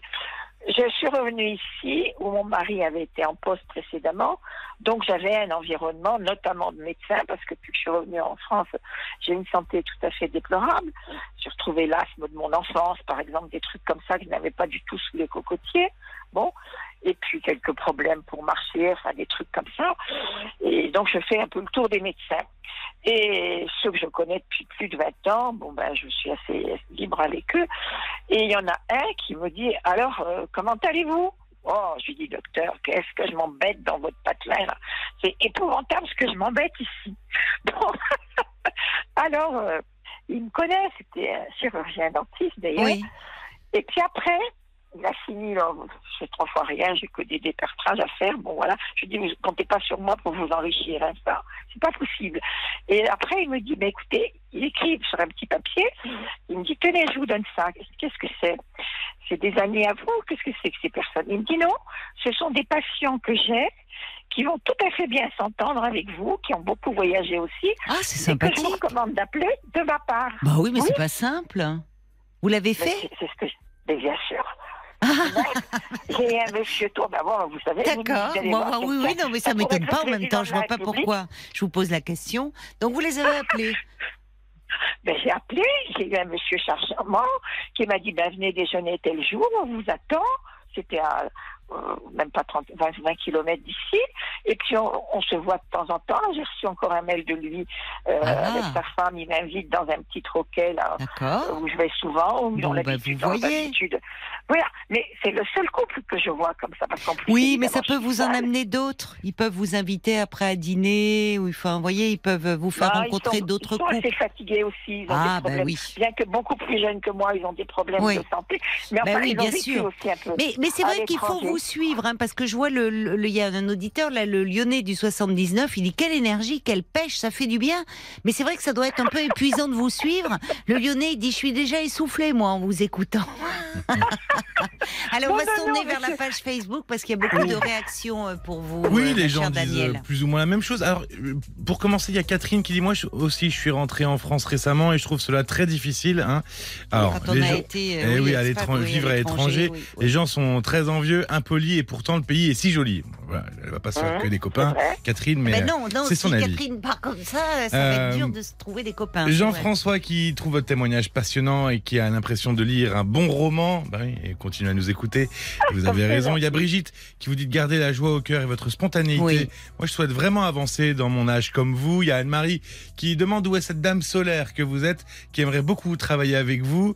Euh, il y a Moon qui euh, qui dit que vous, vous lui faites penser à Poupette dans la boum, toujours prête à vrai, communiquer et avec même les dans la autres, voix. Elle a toujours dynamique. hein. C'est vrai, oui. Et puis il y a Christiane qui dit Bah, Waouh, écoutez. quelle énergie, euh, bravo à vous, quelle joie de vivre euh, malgré les épreuves de la vie. oui. Alors pour, pour moi, pour ma part, je suis euh, né aussi à Saint-Germain-en-Laye, mais je suis beaucoup moins bourlingué que vous. Bah, écoutez, c'est pas parce qu'on est né dans la même ville que Louis XIV qu'on est obligé de rester du côté de Versailles quand même. Vous êtes drôle Non, ouais. en plus. Non, non, mais c'est euh, c'est vrai que quand on vous écoute, franchement, on aimerait tous euh, vieillir comme vous, quoi. Parce qu'on nous renvoie des images de la vieillesse qui font, qui sont un peu angoissantes. Euh, c'est vrai que pff, on aimerait tous euh, vous avoir dans nos vies, avoir une grand-mère comme vous, hein, vraiment. Il y a Monica qui dit pour conclure. euh, euh, Étonnant d'entendre une sœur d'âme quand on a pris l'habitude d'être la seule pas normale en France et Navarre, dit Monica, qui elle aussi vient d'ailleurs et qui comprend très bien ce sentiment d'être un peu un extraterrestre ou en tout cas ce, exilé. ce. On est C'est exilé c'est le mot. C'est le mot. Oui, Voilà. oui. En tout cas, c'était un plaisir de, de vous entendre. Grâce à vous, on a voyagé, on a ri, ma chère Danielle. Donc, euh, merci pour euh, toute cette bonne humeur que Merci, vous avez amenée Caroline. Sur l'antenne d'RTL. Et puis moi, je suis sûre que vous allez vous refaire un petit groupe d'amis. C'est inévitable. Ben, je l'espère. En tout cas, je vous remercie. Je vous le souhaite. Je vous embrasse. gentillesse pour moi. Ça a été un plaisir pour moi aussi. Je vous embrasse aussi, Caroline et votre équipe. Et bonne soirée à tous. Bonne soirée, revoir. Danielle. Au revoir. Merci. Joao Gilberto et Astrud Gilberto. Et c'est en hommage à Astrud Gilberto, la voix de la bossa nova euh, qui nous a quittés hier, que nous diffusons euh, ce disque sur RTL ce soir.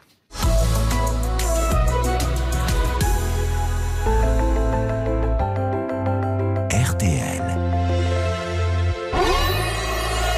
Alerte, enlèvement, Malek Younes, petite fille âgée de 8 ans, cheveux longs noirs bouclés, yeux noirs, a disparu avenue de la Libération à Dunkerque dans la nuit du 6 au 7 juin 2023. Elle est susceptible de se trouver en présence de son père, Jamel Younes, 40 ans, 1m84, cheveux noirs, corpulence normale, porteur de tatouages sur la nuque et le poignet, pouvant circuler à bord d'une Renault Twingo verte, immatriculée DM 485 GJ. Si vous localisez l'enfant ou le suspect, n'intervenez pas vous-même, appelez immédiatement le 197 ou envoyez un courriel à alerte.enlèvement at intérieur.gouv.fr. RTL, RTL. Vivre ensemble. jusqu'à minuit 30, Parlons-nous. Caroline Dublanche sur RTL. Et avant d'accueillir Olivier, un petit message de Catherine qui dit compliment à Daniel. J'ai pris l'émission en cours, mais vraiment, j'aimerais être sa voisine pour partager et bavarder de longs moments. Oh bah, je vous comprends, ma chère Catherine. On aimerait tous avoir euh, une, une charmante voisine comme, euh, comme Daniel. Allez, on accueille euh, maintenant Olivier. Bonsoir Olivier. Bonsoir. Ah bah, merci déjà d'avoir pris mon appel. Je vous en prie. Euh, Ouais, le son est pas très bon. C'est un Comment? peu sourd. Le son est, est pas très bon. Ah, je euh, vais peut-être me déplacer un tout petit peu. Ouais. C'est un petit peu Euh, sourd. oui, j'avais appelé Oui. parce que euh, voilà, j'ai un petit souci avec mon fils. D'accord. Qui a quel Euh, âge? Il a 16 ans. 16 ans, oui. Euh, 16 ans. et, euh, voilà. Euh, c'est très compliqué parce que ça fait à peu près euh, peut-être euh, deux mois, euh, enfin, euh, peu plus que ça, 5-6 mois qu'il va plus au lycée. Ah bon? Euh, c'est très compliqué. Pour quelle Voilà. raison il ne va plus au lycée? Bah justement, je, moi je vais vous expliquer euh, plus simplement, c'est que je suis paré- séparé avec mon ex-femme, Oui. donc euh, je pense que là il n'a pas, il a pas trop supporté. Il y a combien de temps vous êtes séparés? Euh, ça fait quatre ans. Ça 4 fait ans, donc il avait 12 euh, ans. Ouais, il était euh, voilà. Euh, en primaire, ça se passait bien. Le problème, c'est quand il a quitté la primaire, quand il est arrivé en sixième, ça a été euh, très voilà. Il voulait plus y aller. Et euh, c'est un gamin qui, ben, qui, bah, qui reste enfermé dans son petit coin. Il aime bien dans sa chambre. Il fait l'ordinateur. Il fait des montages de vidéos. Il est très intelligent, mais voilà. On ne sait pas. Il est suivi par une, une éducatrice qui, bon, bah, je pense qu'à mon avis, elle a un tout petit peu, elle est un tout petit peu paumée. Elle sait pas trop quoi, quoi faire. Mais cette éducatrice, elle a été nommée par qui? Alors, euh, euh, si vous voulez, l'éducatrice a été nommée quand on s'est aperçu que mon fils, il avait un, un souci. Quand il allait plus à l'école. Euh, Oui.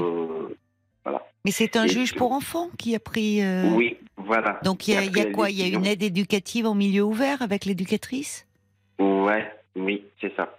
Et euh, bah, ça fait euh, deux ans qu'il est, bah, est suivi par euh, l'éducatrice. Et l'éducatrice, vous pensez qu'elle est un peu perdue dans sa prise en charge? Qu'est-ce qui vous fait Bah, dire ça? Oui, bah, oui, je pense parce que moi, si vous voulez, moi, je m'inquiète énormément. Oui, je comprends. Parce que moi, je- honnêtement, j'ai voilà, j'ai j'ai deux enfants, euh, dont euh, qui est un peu plus âgé, Donc vous avez un autre, c'est un garçon, une fille plus âgée? Euh, une fille, Une fille, d'accord. une fille qui est plus âgée, mais euh, je m'inquiète. Moi, c'est comme j'expliquais à votre collègue tout à l'heure au téléphone. Hmm Euh, là, ce matin, et pourtant, c'est pas grand-chose. hein. Alors maintenant, on va peut-être, peut-être qu'il va y avoir des gens qui vont écouter, qui vont peut-être me dire.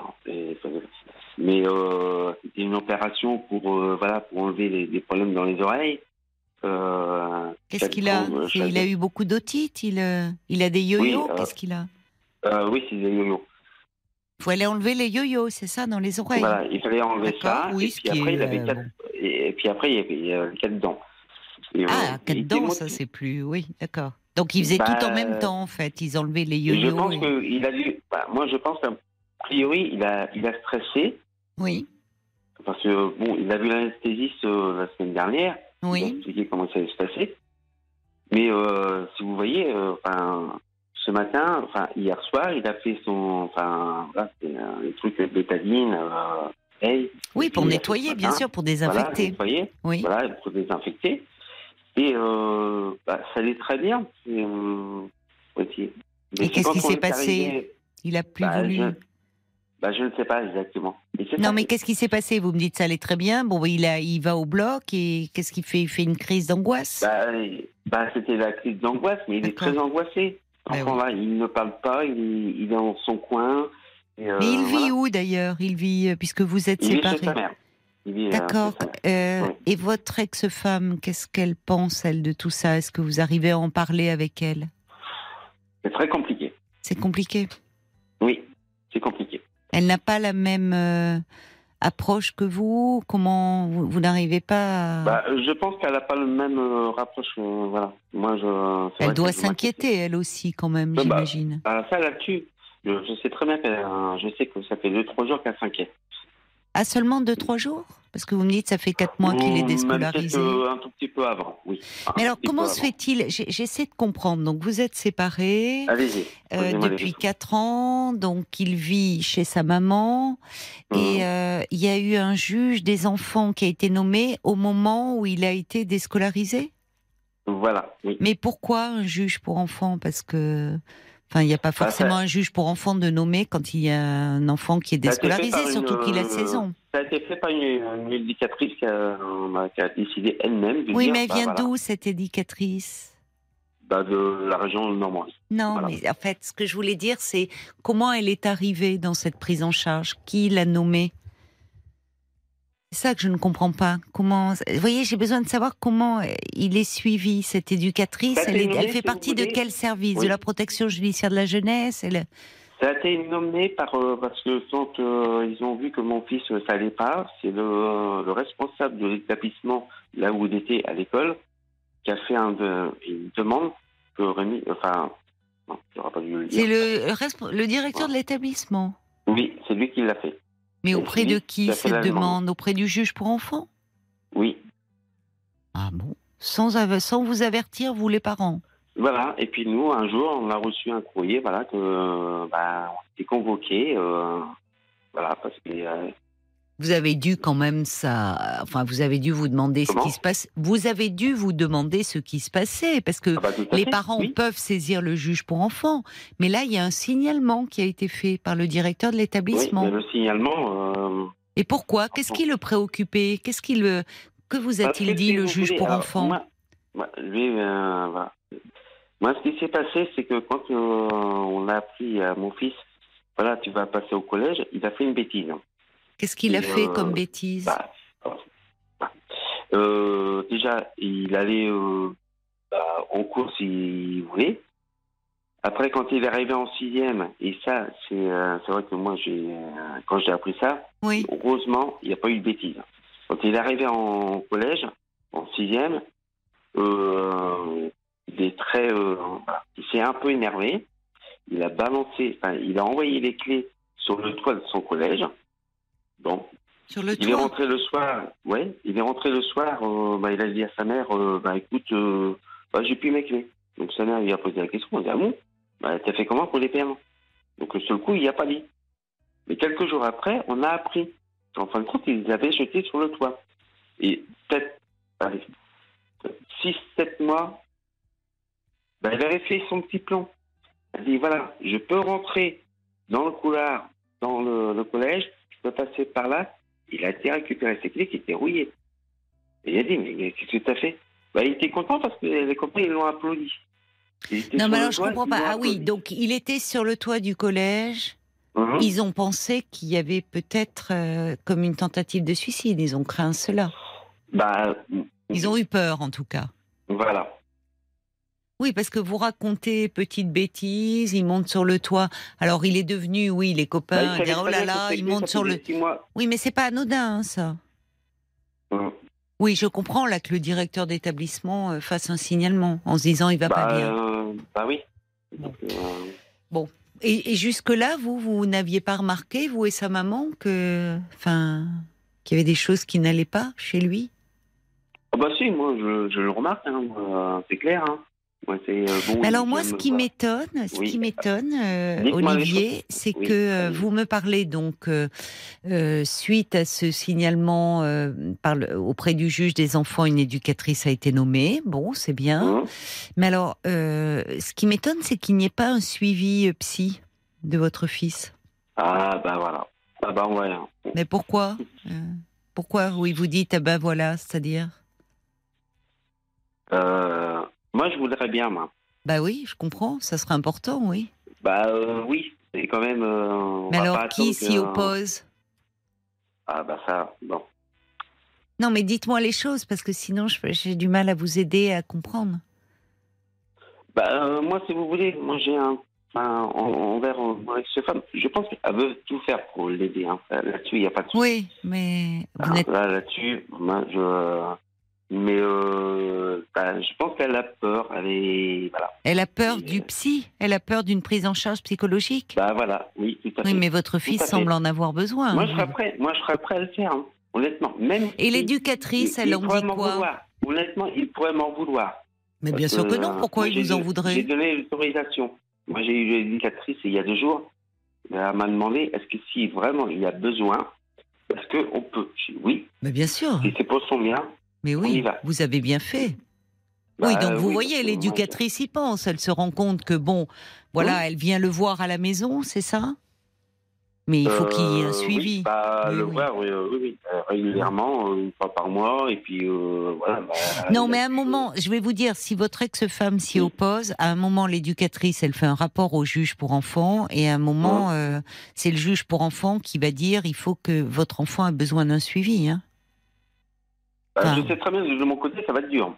Parce que euh, moi, j'irai le voir, mon fils. Hein, et, euh, Je comprends pas. faut- Pourquoi ça serait dur Bah, euh, Vous me dites que vous étiez- Non, mais moi, je veux son bien pour lui, mais euh, bon, c'est vrai que si j'irai le voir, Vous irez Et, le euh, voir où? Je comprends pas. ben, s'il faut qu'il soit hospitalisé, Mais pas forcément, d'ailleurs. Enfin, pourquoi l'éducatrice a parlé d'une hospitalisation? Ah euh, oui. Eh ben pourquoi Et, pas euh, et c'est le juge qui va décider. Hein. Ah ben voilà. Bon, ben alors c'est rassurant ça. Voilà, c'est rassurant, c'est très bien. Oui, mais il y a des unités euh, en pédo. euh, D'ailleurs, il serait hospitalisé, je pense, à 16 ans en pédopsychiatrie. Bah, à l'hôpital de jour. hein. Bon, très bien. Où là, il va y avoir toute une équipe qui va le prendre en charge. Mm. Pédopsychiatre, psychiatre, enfin psychologue, éducateur, euh, Bon. assistante sociale. oui. enfin, il va y avoir. Et il y a même, alors après, il y a, il y en a pas assez, mais il y a des unités où il est possible pour les, les jeunes euh, qui sont déscolarisés, euh, où ils peuvent avoir, il y a des professeurs qui se déplacent dans, dans ces unités médicales, Bah, où à la fois ils hein. bénéficient de soins et à la fois ils peuvent suivre leur scolarité, mais dans un milieu protégé. Mais c'est important en fait. Il n'y a pas à avoir peur. Au contraire, votre fils, c'est pas. On voit bien que là, il s'est. D'ailleurs, souvent ces jeunes gens, quand ils vont mal, euh, au fond, ils s'hospitalisent à la maison, hein, parce qu'il est dans sa chambre, me dites-vous. Alors, Bah, voilà, le seul oui, contact qu'il a avec le monde extérieur, c'est son ordinateur. Bah, son ordinateur, Internet. Voilà. Ah bah oui, mais c'est pas. Il se désocialise complètement. Il faut pas le laisser comme ça. C'est pour ça que je suis content de vous, a- de vous avoir au téléphone, parce que euh, voilà. Ça faisait un petit moment, j'ai hésité, mais bon, voilà. Euh, Vous, vous seriez partant. Vous avez peur que sa maman ne le soit pas. Et peur, quoi. Bah, moi, je pense. Non, je. Moi, si vous voulez, moi, je pense que sa mère euh, s'inquiète énormément pour son fils. Ben oui, bien Euh, sûr. Hein, euh, c'est une bonne mère, là, là-dessus, j'ai rien à dire.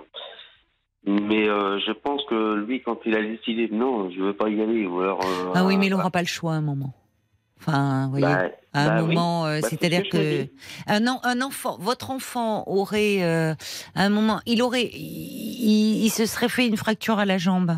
Il vous dirait non, je veux pas aller à Bah, l'hôpital parce que bah, vous diriez à un moment, écoute, il faut opérer, on y va. Alors j'entends bien cette histoire qui s'est passée avec ces yo-yo euh, qu'il fallait retirer, plus lui enlever des dents. Malheureusement, bon, il a fait une crise d'angoisse et dans ces cas-là, ils vont pas euh, l'anesthésier. On peut comprendre d'ailleurs parce que Bah, l'anesthésie. parce que l'anesthésie, ça dit, hein, de toute façon, on va pas le forcer. S'il a pas Non. envie, on va pas le mettre sur le brancard, on va voilà. pas l'attacher. non, non, on va pas euh, l'attacher. Ça serait d'autant plus traumatisant Bah oui. s'il n'y avait pas une Ouais. urgence. Bah Bon. oui. Mais ça montre que votre fils a besoin de soins, Olivier, et qu'il va mal et qu'il a besoin de soins. Et qu'il faut pas le, il faut, il faut vraiment qu'il soit pris en charge par une équipe. Ce qui peut évoluer d'ailleurs. Enfin, il faut pas le laisser comme ça. euh. Moi, j'ai pas envie de le laisser comme ça. hein. Honnêtement, j'ai pas envie. Et puis, je Donc, pense euh, que votre ex-femme, c'est normal. Elle est comme vous, elle s'inquiète. Mais à partir du moment où on va lui expliquer que c'est pour le bien de votre fils, elle va comprendre. Mm. Parce que, en fait, pour le moment, la priorité, c'est même pas la scolarité, c'est qu'il aille mieux. ah, bah, tout à fait. Hein, c'est qu'il Non, aille mieux. Moi, au niveau scolaire, moi, au niveau scolaire, moi, je, euh, voilà. Et il va, et, hein, ça fait six mois qu'il va pas au Oui, lycée. mais c'est pas grave, Euh, ça. Moi, c'est plus sur sa, sa santé. Moi, j'ai Vous envie, avez raison. voilà, qu'il se remette bien en. voilà, Oui, vous avez niveau, raison. euh, mental. Oui, oui. Donc, euh, Un an de scolarité, ça se rattrape, c'est pas un problème. Oui, ça, euh, ça, ça, ça se rattrape. Moi, là-dessus, moi, je ne fais pas de. Moi, c'est surtout que moi, j'ai pas envie. euh, Vous savez, moi, des fois, euh, bon, on, voilà, on est séparés.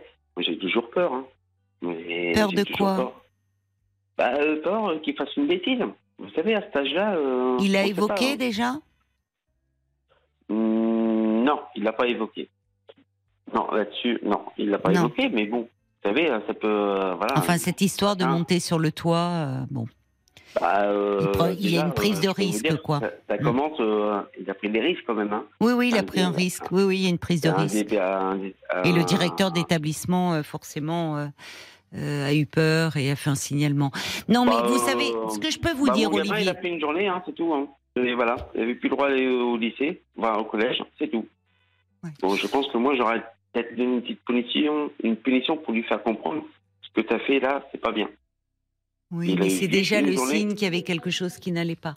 Et je pense, euh, Olivier, que votre séparation, j'entends aussi votre culpabilité, comme souvent euh, quand on est parent et que, que l'enfant est en souffrance.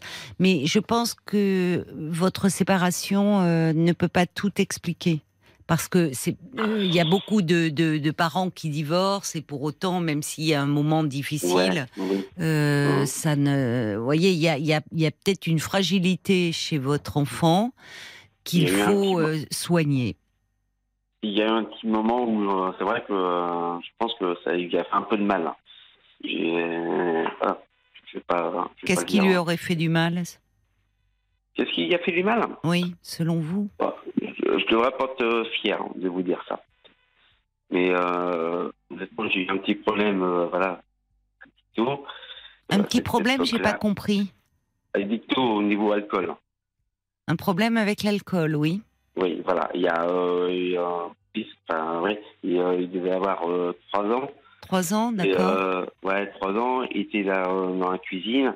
Moi, si vous voulez, moi, je voulais avoir qu'un enfant, Hmm. pas deux. Mon Hmm. enfant, il a compris. Il me dit Ah bon Tu ne me voulais pas?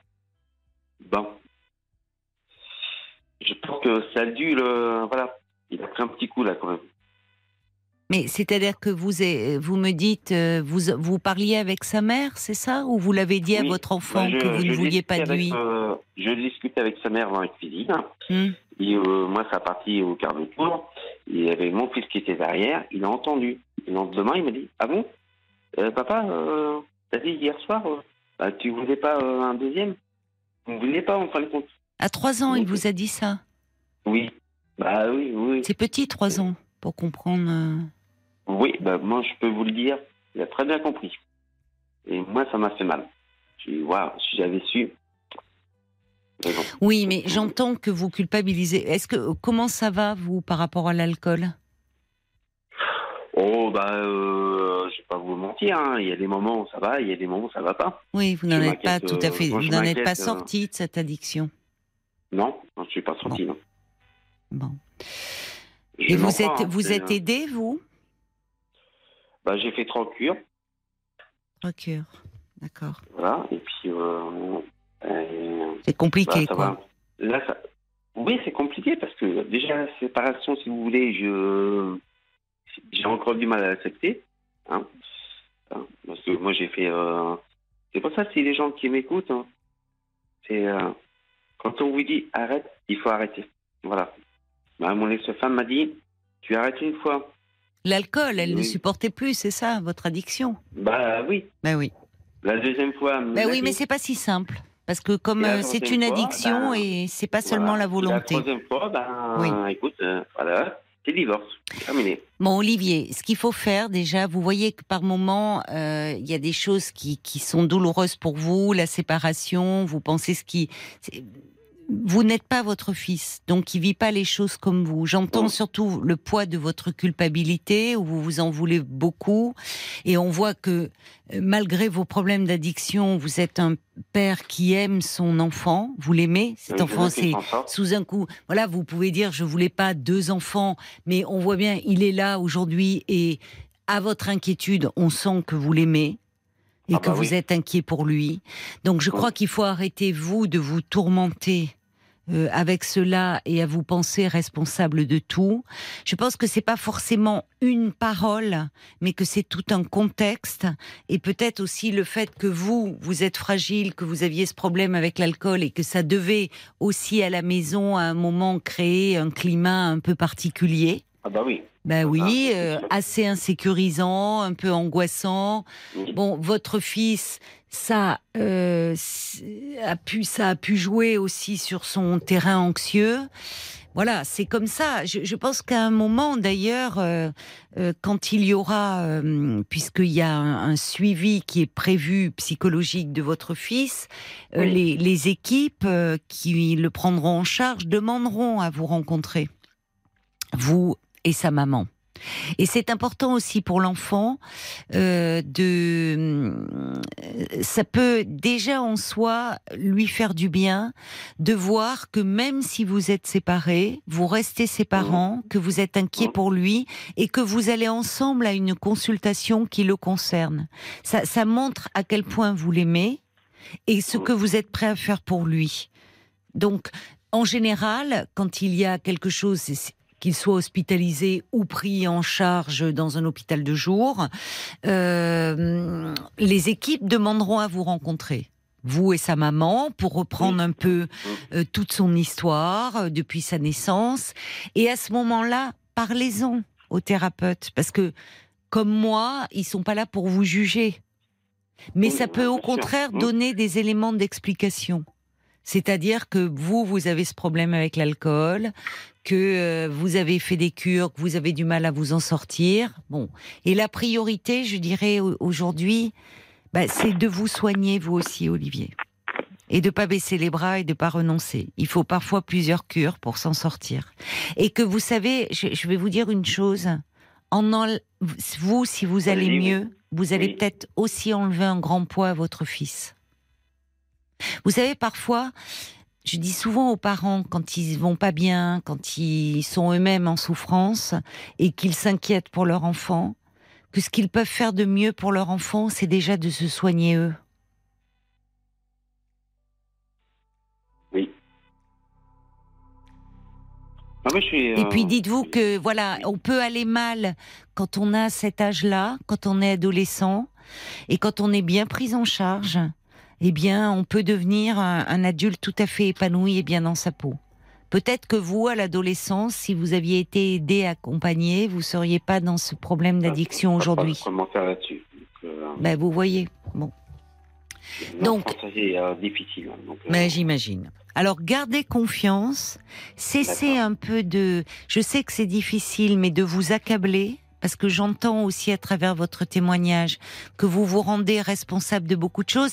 Il s'agit Oui. pas de nier que cela a pu avoir un, un effet sur votre fils. Vous voyez, je suis pas en train de vous dire de vous absoudre de tout, mais Hmm. le problème, c'est de vous écraser de trop de culpabilité, de vous sentir responsable de tout, ne va pas aider votre fils. Donc aujourd'hui, vous faites ce constat, oui, vous avez ce problème-là, et que finalement, pour vous, mais aussi pour votre fils, recommencez et recommencez à vous soigner. Et laissez comme vous le dites, les équipes prendre en charge votre fils. Voyez? Soignez-vous et euh, d'autres professionnels vont s'occuper aussi de lui. Gardez espoir et gardez confiance, Olivier. D'accord? Bah, ouais, bah, c'est très gentil de votre part. Donc, ça m'a fait euh, du bien d'entendre. Mais Tant bah, mieux. Tant Bah, mieux. euh, ouais, parce que. Bon, soignez-vous j'ai- bien. Oui. Soignez-vous bien, Olivier. Au revoir. Au revoir. Merci.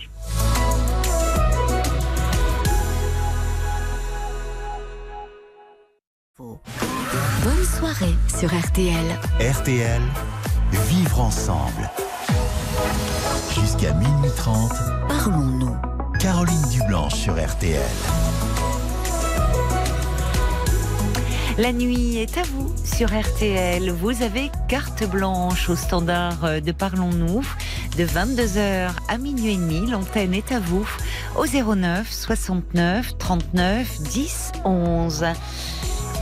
Et Paul, euh, des réactions euh, sont arrivées, je crois, sur euh, Facebook pour, pour Olivier. Pour Olivier, oui, ce, ce- ce message de Cyril qui écrit à Olivier, mon père ne se pardonne pas certains de ses manquements du passé. Oui. Moi, j'ai beau, moi, lui avoir pardonné, mais il continue toujours de se sentir coupable. Du coup, c'est difficile pour moi d'établir une relation Eh au oui. présent parce qu'il me ramène sans arrêt à des vieilles histoires dont je n'ai que faire finalement aujourd'hui.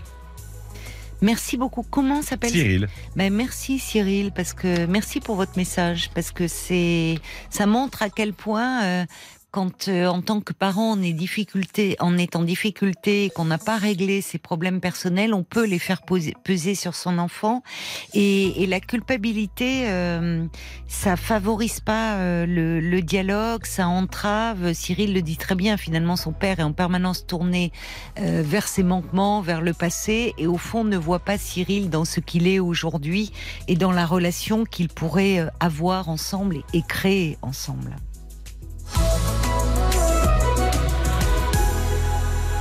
Bonsoir Jean.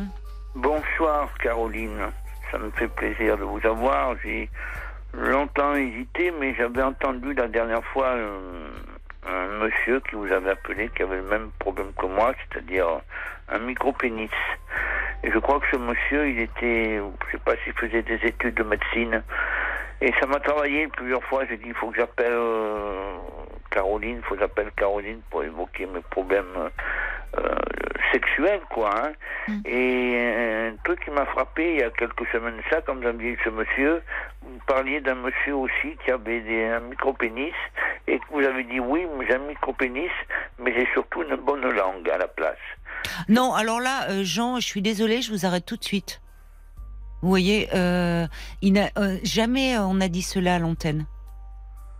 Ah, Alors là, vous euh, vous affabulez complètement. Et si c'est pour euh, raconter des trucs un peu salaces, euh, non, non, non, on va pas aller plus loin. Non, mais je suis désolée parce que j'ai une très euh, euh, j'ai j'ai une très bonne mémoire. Vous voyez, c'est pas de chance pour vous. Et je me souviens très bien du témoignage de ce monsieur euh, qui euh, qui nous a tous beaucoup touchés par le fait qu'il exprime ce qui était pour lui une véritable souffrance. Euh, je me souviens très bien des réactions qui ont été lues à l'antenne et des commentaires salaces de ce genre, il n'y en a pas eu. Bon, Euh, alors si c'est pour, vous voyez, si c'est pour euh, raconter, avoir ce genre d'échange, on va pas aller loin. non, Donc non, soit, c'est pas parce qu'il est minuit passé que vous pouvez euh, faire ce genre de commentaires. C'est pas du tout ça. C'était simplement, bon, pas de l'humour, mais c'était pour faire une comparaison parce que on n'arrivait plus à avoir, dans mon cas, moi, je n'arrive plus à avoir de d'érection, euh, ni de, c'est difficile à, à parler de, de- de son cas, d'érection, de, de, de bandit, quoi. euh, voilà, depuis voilà, des années. Et suite à beaucoup de problèmes, fait que ben, maintenant je me retrouve euh, seul et je, je frappe un peu, peu de partout pour essayer de d'être aidé, de comprendre si ça vient de si ça vient de moi de, de cette erreur quoi. hein, euh, que si je suis dans ce système-là, c'est de ma faute, c'est parce que je Alors je comprends pas bien. Vous parlez d'erreur, de système. Qu'est-ce qui se passe? Pourquoi Ben- pensez-vous avoir, à quel niveau pensez-vous avoir fait une erreur? Ben, à quel niveau? Je suis seul Oui. J'ai 64 ans. Euh, j'ai personne dans ma vie. Euh, J'arrive plus à avoir de. je regarde quoi que ce soit, une image de- d'érection, enfin de. de, excusez-moi le terme, de. oui, d'érection, on va dire. Euh, et je me sens coupable venant de moi parce que je dis pourquoi d'autres d'autres arrivent à avoir quelqu'un dans leur vie et que moi j'arrive à mon âge que j'ai personne et que peut-être ça vient de moi. Mais si vous jamais- abordez la relation uniquement sous l'angle de l'érection, euh, ça vient peut-être de là aussi. Parce qu'avant euh, d'avoir, euh, d'avoir, d'être dans une intimité sexuelle avec un autre, il faut déjà être dans une intimité affective. Donc il y a deux choses. Que vous ayez des difficultés à avoir une érection, et là, c'est peut-être l'âge, parce qu'à partir d'un certain âge, les érections peuvent être euh, plus difficiles, et à ce moment-là, déjà, vous pourriez en parler à votre médecin et être rassuré. En tout cas, il vous donnerait un avis médical. Après, quant à votre solitude et le fait de la difficulté à rencontrer quelqu'un, bon, bah ça, euh, c'est c'est pas si simple de nos jours de rencontrer quelqu'un. Et plus on avance en âge, moins effectivement on est dans des groupes sociaux. Mais voyez, c'est deux problèmes différents que vous liez vous. Vous Bon, comprenez ce que je veux dire? Oui, oui, non, mais euh, même euh, parce que je me sens, ben, je, suis a- a- assez, assez fort, même gros, et je me dis, je me sens on ne sent pas d'attirance envers moi, quoi, parce que c'est vrai qu'on regarde plus quelqu'un qui qui est bien proportionné que quelqu'un comme moi, quoi. hein, euh, et je me dis, ben, euh, on te, on te veut pas, quoi. Et malgré Mais vous des avez, euh, vous avez pris du poids euh, récemment C'est ce qui vous complexe ou vous dites Oui, du poids suite, euh, suite à un gros problème de- d'accident. D'accord. Et puis, euh, bon, euh, j'ai perdu quelqu'un dans l'accident, euh, notre Oui. cher, et depuis, ben, ça va, ça va mal parce qu'il y a tout un tas de problèmes qui se sont greffés. Alors je me dis c'est peut-être à tous ces problèmes, mais non, je dis le problème c'est moi parce que euh, je ne me sens Non, pas. Pas forcément. Si vous, si vous, vous me parlez d'un grave accident, vous avez perdu quelqu'un de proche, Oui. donc euh, vous êtes en deuil. on peut euh, après, après un deuil, dans une période de deuil, on peut prendre du poids. Oui, mais enfin, ça fait un bon moment, ça fait depuis 2000. Vous voyez. Depuis Oui, mais vous avez pris du poids régulièrement depuis cette année-là? Euh, ben oui, parce que j'ai eu un grave accident. J'ai perdu quelqu'un qui m'était cher à mes yeux dans cet accident. C'est pas moi qui conduisais, ni elle. Et puis, euh, je pouvais pas reprendre mon boulot. On m'a licencié. Et j'ai trouvé que j'avais, Bah, il y a eu de graves répercussions. Si euh, vous, vous perdez quelqu'un de, de cher, vous perdez votre boulot, euh, oui.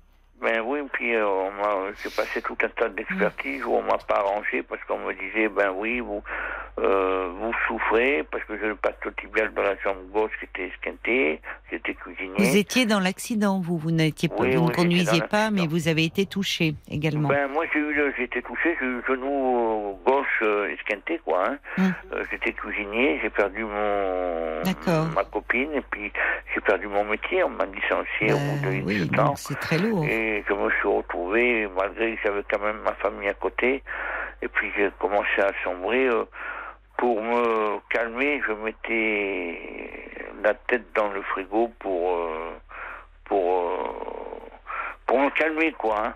La tête dans le frigo, mais pourquoi? Parce que vous aviez des douleurs euh, physiques? Non, c'était c'était euh, en fait les douleurs, c'était que je me retrouvais euh, au fond du au fond du trou, que je perdais mon mon, mon, mon boulot et que Mais ben, c'est une drôle de méthode de- pour calmer son angoisse de mettre la tête dans le frigo. Ben, la tête dans le frigo, c'est-à-dire je mangeais, quoi. Hein. Ah, pardon. Caroline.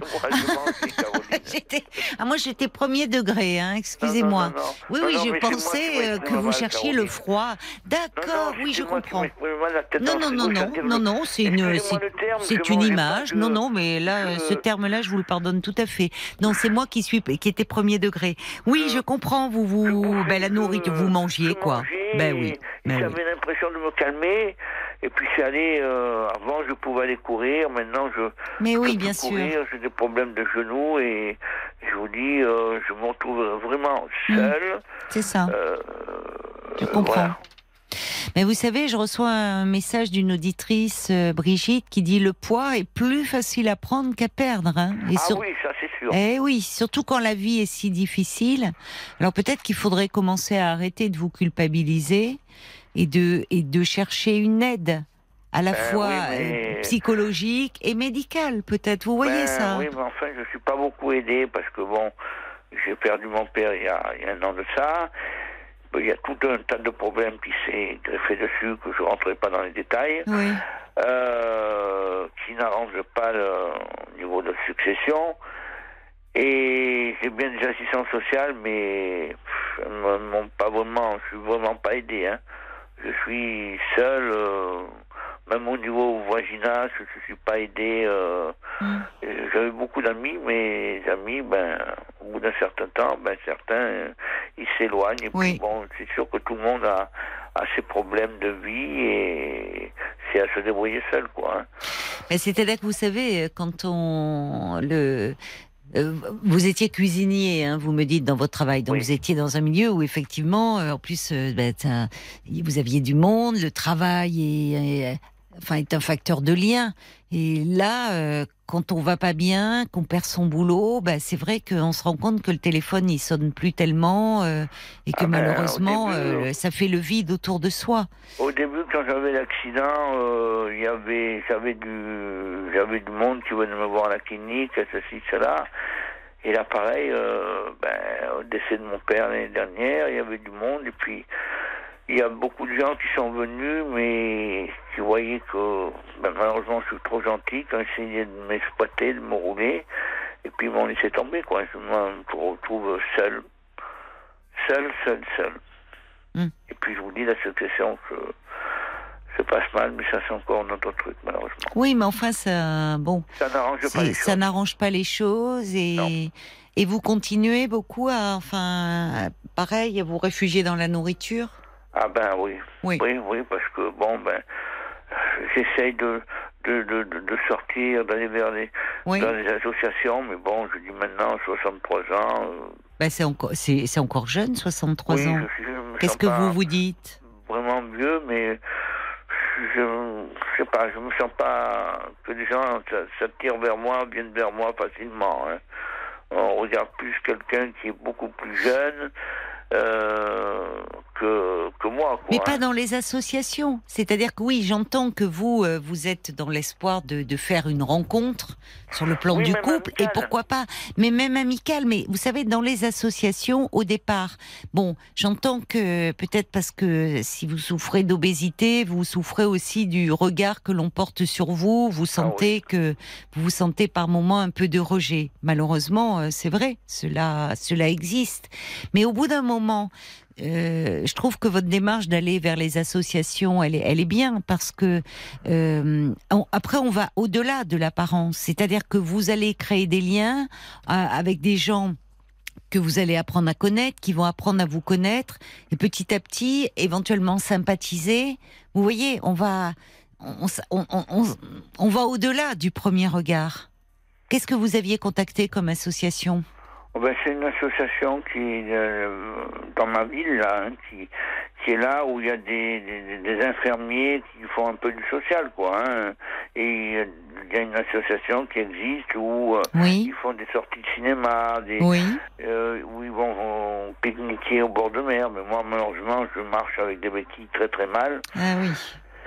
Alors, euh, c'est c'est difficile d'aller dans un truc comme ça. Au cinéma, encore, ça va, mais bon, malheureusement, et puis c'est. c'est- Il faut se donner de l'envie parce qu'il y a des jours où, où j'ai pas envie. Oui, je me- comprends. Vous êtes, euh, c'est ça, c'est c'est ça. Il faut trouver la motivation, mais je trouve que c'était c'était une bonne idée. Il faudrait essayer de renouveler. Il y a peut-être vous pouvez vous inscrire dans cette structure. Il y a des activités que vous pouvez Oui, faire, d'autres non. J'ai demandé moi les activités, je, je suis intéressé par les échecs. Mais Voilà. bon, ils m'ont dit oui, mais pour l'instant je vois rien venir. Mais disons que c'est des gens qui sont beaucoup plus jeunes que moi. Ah bon? Ah Oui. Ils ont quel âge? Oh, Ils doivent avoir euh, la quarantaine. Ah bon? Ah oui. Et Mais puis- c'est une association, euh, vous dites, c'est, euh, elle est, c'est social, c'est. Oui, et puis bon, euh, ils ont le, le, le problème, le gros problème, certains. Certains ont de gros problèmes. Je en discutais justement cet après-midi avec une infirmière qui est, qui est là. Oui. Elle me dit il y a des moments où euh, c'est c'est c'est lourd, hein, parce que moi j'ai vu la dernière fois, il y a un certain qui arrive, euh, un café, même pas s'il vous plaît, ni rien. Il rentre, il est là, l'infirmier, j'ai besoin d'une piqûre. Moi, on m'a toujours appris, euh, mes parents m'ont toujours appris bonjour, Oui. merci Ah beaucoup. oui, c'est une. euh, euh, oui. je, je suis loin d'être parfait, la preuve. Non, non, mais je comprends. Mais c'est des gens. Alors il y a, c'est un, comment dire, c'est des gens qui sont un peu avec des troubles psychiques. Voilà, S'ils certains, demandent une injection et. Voilà, il y en avait un qui a besoin d'une injection et Oui. bon, il rentre euh, sans taper en disant il Oui, est là oui. Oui, La dame avait pris euh, une demi-heure parce qu'elle faisait une animation pour moi oui. et elle dit bon, euh, ça, moi ça me choque, vous voyez. Oui, et ça. Et puis c'est peut-être un peu angoissant. Je comprends que ça vous choque. C'est des gens qui choque vont parce pas moi, bien. la politesse, je Oui. suis loin d'être parfait malheureusement. Oui, mais il y a peut-être, je comprends, je comprends, mais il y a peut-être des, alors c'est peut-être pas la bonne structure pour vous. Il en existe peut-être d'autres. Vous êtes dans une ville, euh, une grande ville, une ville moyenne? Moyenne, c'est une ville Moyenne. moyenne.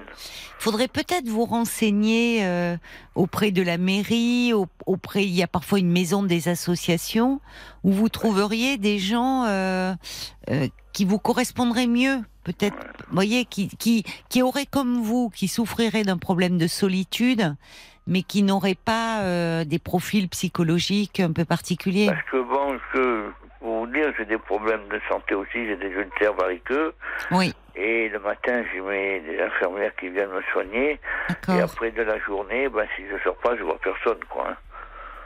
Alors, C'est normal que vous n'ayez pas le moral. Si vous voyez personne, voyez après. de- à, à descendre mes escaliers. Oui.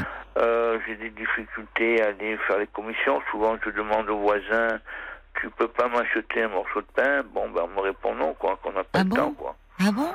Ouais, vous voyez, euh, Ah oui, je suis mal- c'est. je suis mal entouré par le voisinage. Oui, j'entends ça. Il fut un temps où eux, ils avaient besoin. euh, ben, ils étaient bien contents que Mais oui, c'est. qu'on les aide, quoi. Et puis bon, c'est. Et vous êtes dans une résidence, un pavillon Comment Non, non, dans une villa. Dans une villa. Oui. Et alors les voisins autour de vous, euh, ne... quand ils vont à la boulangerie, pour eux, ils vous ramènent pas euh, un morceau Voilà, de pain même euh, une fois, j'ai eu la, la police municipale de ma ville qui est venue, donc je connaissais un des gars. Mhm. Il m'a dit qu'il allait m'aider, et puis euh, m'ont laissé tomber. L'assistance sociale m'avait promis qu'on me donnerait quelqu'un l'après-midi pour, pour venir m'aider, pour parler, pour faire du rangement dans la maison, donc qui appartenait à mon père. Et Oui. puis, euh, j'ai pas eu droit. On m'a dit, on m'enverrait à tel endroit, dans une maison où il y a des gens déjà plus âgés que moi, Mhm. euh, pour aller manger avec eux, pour un repas chaud, pour, euh, oui. pour aller jouer avec eux. Et puis, ça a été un pétard, quoi. hein. Ça fait juste plouf. Elle vous a pas rappelé? Ben, les affaires sociales m'ont dit que c'était pas possible. Pourquoi? Pourquoi c'est pas possible? Ben, parce que je rentre pas dans les, dans les, les- le créneau et voilà. Et puis bon, là, Ah bon, mais, mais euh, eu c'est-à-dire au niveau des aides, oui, c'est ça. Peut-être que vous avez des revenus euh, trop élevés pour Ben, entrer je- dans. Ce... J'ai une rente accident qui est de Hmm. 1045 euros par trimestre. Ouais, enfin, franchement, euh, on va pas loin avec ça. Hein. Ben non, heureusement que il y a, il y a des- l'héritage de, de papa, quoi. Mais bon, Oui. c'est pas encore fait. Et puis bon, je vous dis, ça se passe très très Mm. mal aussi. Alors ça, ça arrange pas mon moral. Et pourquoi ça se passe mal? Euh, Ben parce que j'ai pour pour ma sœur, c'est pas déjà son père, c'est son géniteur. Ah oui, donc oui, vous avez une sœur avec qui vous êtes en litige sur le sur ce sur cette question-là. que euh, plutôt de la faire mettre au monde, euh, elle aurait conseillé de se tripoter, quoi. Vous voyez un peu euh, que je parlais comme ça, Caroline, mais et puis euh, elle n'arrange pas la- pour pour elle, je moins que rien, je suis juste bon à aller dans un EHPAD. Euh, parce Oui. que je suis seul, je suis un, un homo, enfin c'est pas le, le terme qu'elle emploie elle, qui est plus vulgaire, que j'aime pas, je préfère entendre homo. Oui, elle est vexante, quoi, avec vous, elle est blessante. Elle est très blessante, Oui. très méchante. Bon, bah alors il vaut mieux ne pas. Très méchante et Oui. ma copine que j'ai perdue dans l'accident en Oui. 2000, elle allait dire qu'une fois qu'elle était morte, c'était une pute quoi. Oh là là. Voyez un peu, alors tout ça, plus ça n'arrange pas les euh, choses. On ne se parle Bon. plus depuis novembre l'année dernière parce bon. qu'elle, elle est dans un autre département, dans une maison qui appartient à mon père. Oui. Puis la succession se passe très mal avec elle, quoi. Il y a des antécédents. Dans le passé, elle avait volé mes parents, enfin. Oui, c'est lourd. Il y a- il y a- elle En a- fait, le problème, parce que je vois malheureusement le, l'heure tourne. Oui, je Jean, il est 23. et, et ben voilà, on est on est branché sur la même heure. Il est effectivement minuit 23. Ouais. Alors, euh, 24. oui, bientôt 24. Vous avez raison. Il y a, y a Brigitte qui dit "Écoutez, n'exagérez pas avec l'âge." Elle dit "Sinon, vous allez me vexer." Dit Brigitte. C'est une auditrice. Elle dit "Vous savez, Jean, on peut très bien sympathiser avec quelqu'un qui a un problème de poids. En fait, il faudrait essayer de trouver des activités adaptées." voilà. Parce que on- le, le- le fond du problème, c'est votre solitude. Ah oui, c'est c'est long. Il y a des moments de, de voir personne ou c'est au début c'est très très très dur parce que quand vous êtes dans le deuil, euh, oui. j'ai eu des parents fantastiques et que bon vous assistez, j'étais tout seul à jusqu'à la fin de vie de, de mon père, j'étais là, qui est mort à 90 ans. J'étais là à ses côtés, j'ai pu lui dire euh, la, la veille de sa mort, j'ai pu lui dire, il ne parlait plus, j'ai pu lui dire papa je t'aime très fort plusieurs fois et il m'a serré les doigts euh, dans sa main Oui. très fort. Oui, il, y a vrai il est parti apaisé, entouré de. Mais le plus dur c'est après parce que comme déjà il y avait des antécédents avec ma sœur et tout ça ça n'arrange pas. euh, C'est lourd, bah oui. Et puis quand vous êtes seul, en plus, forcément, euh, vous vous re- vous ressassez tout ça. C'est normal. Quand on est seul, on, on, y a les soucis Alors, nous encombrent. dis, même au niveau de mon père, j'ai loupé, j'ai mal fait certains trucs, je me trouve des reproches. Et puis bon, il y a, il y a des après-midi où, ben, il y a midi, une fois qu'il est passé l'infirmière, ben, je mange même pas, je vais me coucher. Cet après-midi, j'avais envie de me coucher, puis je me suis donné un coup de pied au derrière, comme on dit. Et je suis allé voir donc euh, cette infirmière qui est, qui est dans le social. Et après, comme mon toubib m'avait fait avoir un déambulateur à, à roulette, là, euh, Oui, nouveau, oui. là, je suis allé le chercher pour pouvoir faire le, bientôt le tour de mon lotissement, quoi, voyez. Oui, ça serait bien. Ça serait bien de pouvoir un peu euh, euh, faire le tour du lotissement, euh, euh, voir un peu rencontrer du monde. Il y a beaucoup de gens qui savent dans la situation que je suis, mais Oui. il y en a qui ont essayé de me- m'escroquer au niveau de l'argent. ont- Et vous pourriez pas essayer de contacter, enfin, euh, je, je pensais l'association Les Petits Frères des Pauvres ou euh, qui, qui euh, ils organisent, enfin, il y a des bénévoles qui viennent rendre visite Ah oui, à des et personnes isolées. J'avais, Ou la euh, Croix-Rouge. le- L'église où je suis, c'est justement, je suis la même association, ça porte un autre nom, et ils devaient venir me voir, ils, viennent voir les paroissiens, j'étais marqué sur la liste, Oui. mais Personne n'est venu. le curé de ma ville qui connaissait mon père devait venir me voir. euh, Oui, puis, vous vous sentez un peu abandonné de tous. ah, beaucoup abandonné, beaucoup abandonné. Et puis bon, je- s'il y avait quelqu'un à mes côtés, euh, Ben oui, ça serait évidemment- parce que ben je, je me noie, je me noie dans. Bon, alors il faut, faut, il faut faire quelque chose, Jean. Euh, Peut-être essayer, euh, déjà, ça serait... euh, Il y, a, y a Brigitte qui disait, pourquoi ne pas essayer de voir avec cette infirmière? Vous pourriez pas avoir un rendez-vous, mais alors vous avez du mal à vous déplacer aussi. Ah au ben CMP, que- centre... Oui, mais vous savez, votre médecin pourrait vous faire un bon pour un taxi. Oui. Étant donné l'état de vos jambes, euh, vous pouvez Ben, demander... me- à- tous, les, tous les mercredis, je me suis couper Caroline, tous les mercredis, Je je, venais voir. Et aujourd'hui, je me suis euh, boosté. Alors, ils m'ont dit, oui, vous n'êtes pas venu. Hein. On a fait, là, ils- hier, ils avaient, je faisais une sortie au cinéma voir euh, euh, Madame Dubarry. Là, j'aurais aimé voir ce film. Ah oui, oui, oui, oui, moi aussi, je veux le voir, oui, avec Maïwen, le film de Maïwen. et Oui, Johnny, Johnny Depp. oui, oui, Et oui. il y a même son fils Amalouane qui joue dedans. Et, et, je voulais aller, et puis, manque de pause, je vais aller chercher mon déambulateur. Et puis, je pouvais pas sortir du lit, même plus pas aller ouvrir euh, mon portail à l'infirmière, tellement j'avais mal au dos et aux Oh jambes, pas quitté mon lit de, de la Ouais, vous journée. n'étiez pas bien. Ah. D'ailleurs, Jean, je vois parce que, euh, pardon de m'être euh, emporté 28. au début hein, je- de, de notre appel, parce que je parle avec vous et je me rends compte que bon, vous êtes euh, quelqu'un de, de, de gentil, de très seul. Oui, je Et- non, mais Oh, j'ai cru, j'ai cru, vous voyez, je, bon, en Non, non, direct, j'ai cru, je vous ai prêté de mauvaises intentions. Non, non, mais Et je m'en excuse parce que j'ai cru que effectivement, vous voyez, vous vouliez. Non, c'était et- pas le cas. Non, non, c'était Bon, pas le bah cas écoutez, que- donc euh, je suis désolée. À vous parler, vous parlez encore de, de dons, de beaucoup de choses. Oui, oui, mais j'entends euh, ça. Que j'ai, que je traîne et. J'entends ça. C'est un boulet. Et, Mais oui, Et j'entends. voilà, je compense en mettre, euh, comme vous dit, euh, à mettre la tête dans le frigo. Maintenant que je suis seul, je fais mes commissions Hmm. et je regarde pas vraiment bien manger correctement, quoi. hein, Peut-être il faudrait voir. Alors, parce que là, il y, y a Brigitte qui dit, elle parle l'association Astrée. Ils sont bien, ils sont fiables. C'est une association qui lutte contre la solitude. Il faudrait peut-être voir avec l'infirmière. Euh, et Paul me confirme, effectivement, ils font du très bon boulot, mais bon, euh, il faut savoir avoir le numéro pour les contacter.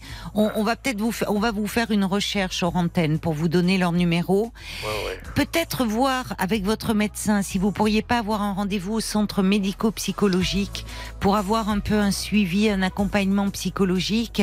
Ben, il m'avait envoyé cette association Voilà. je suis là, Ouais. qui est une ville à côté, là.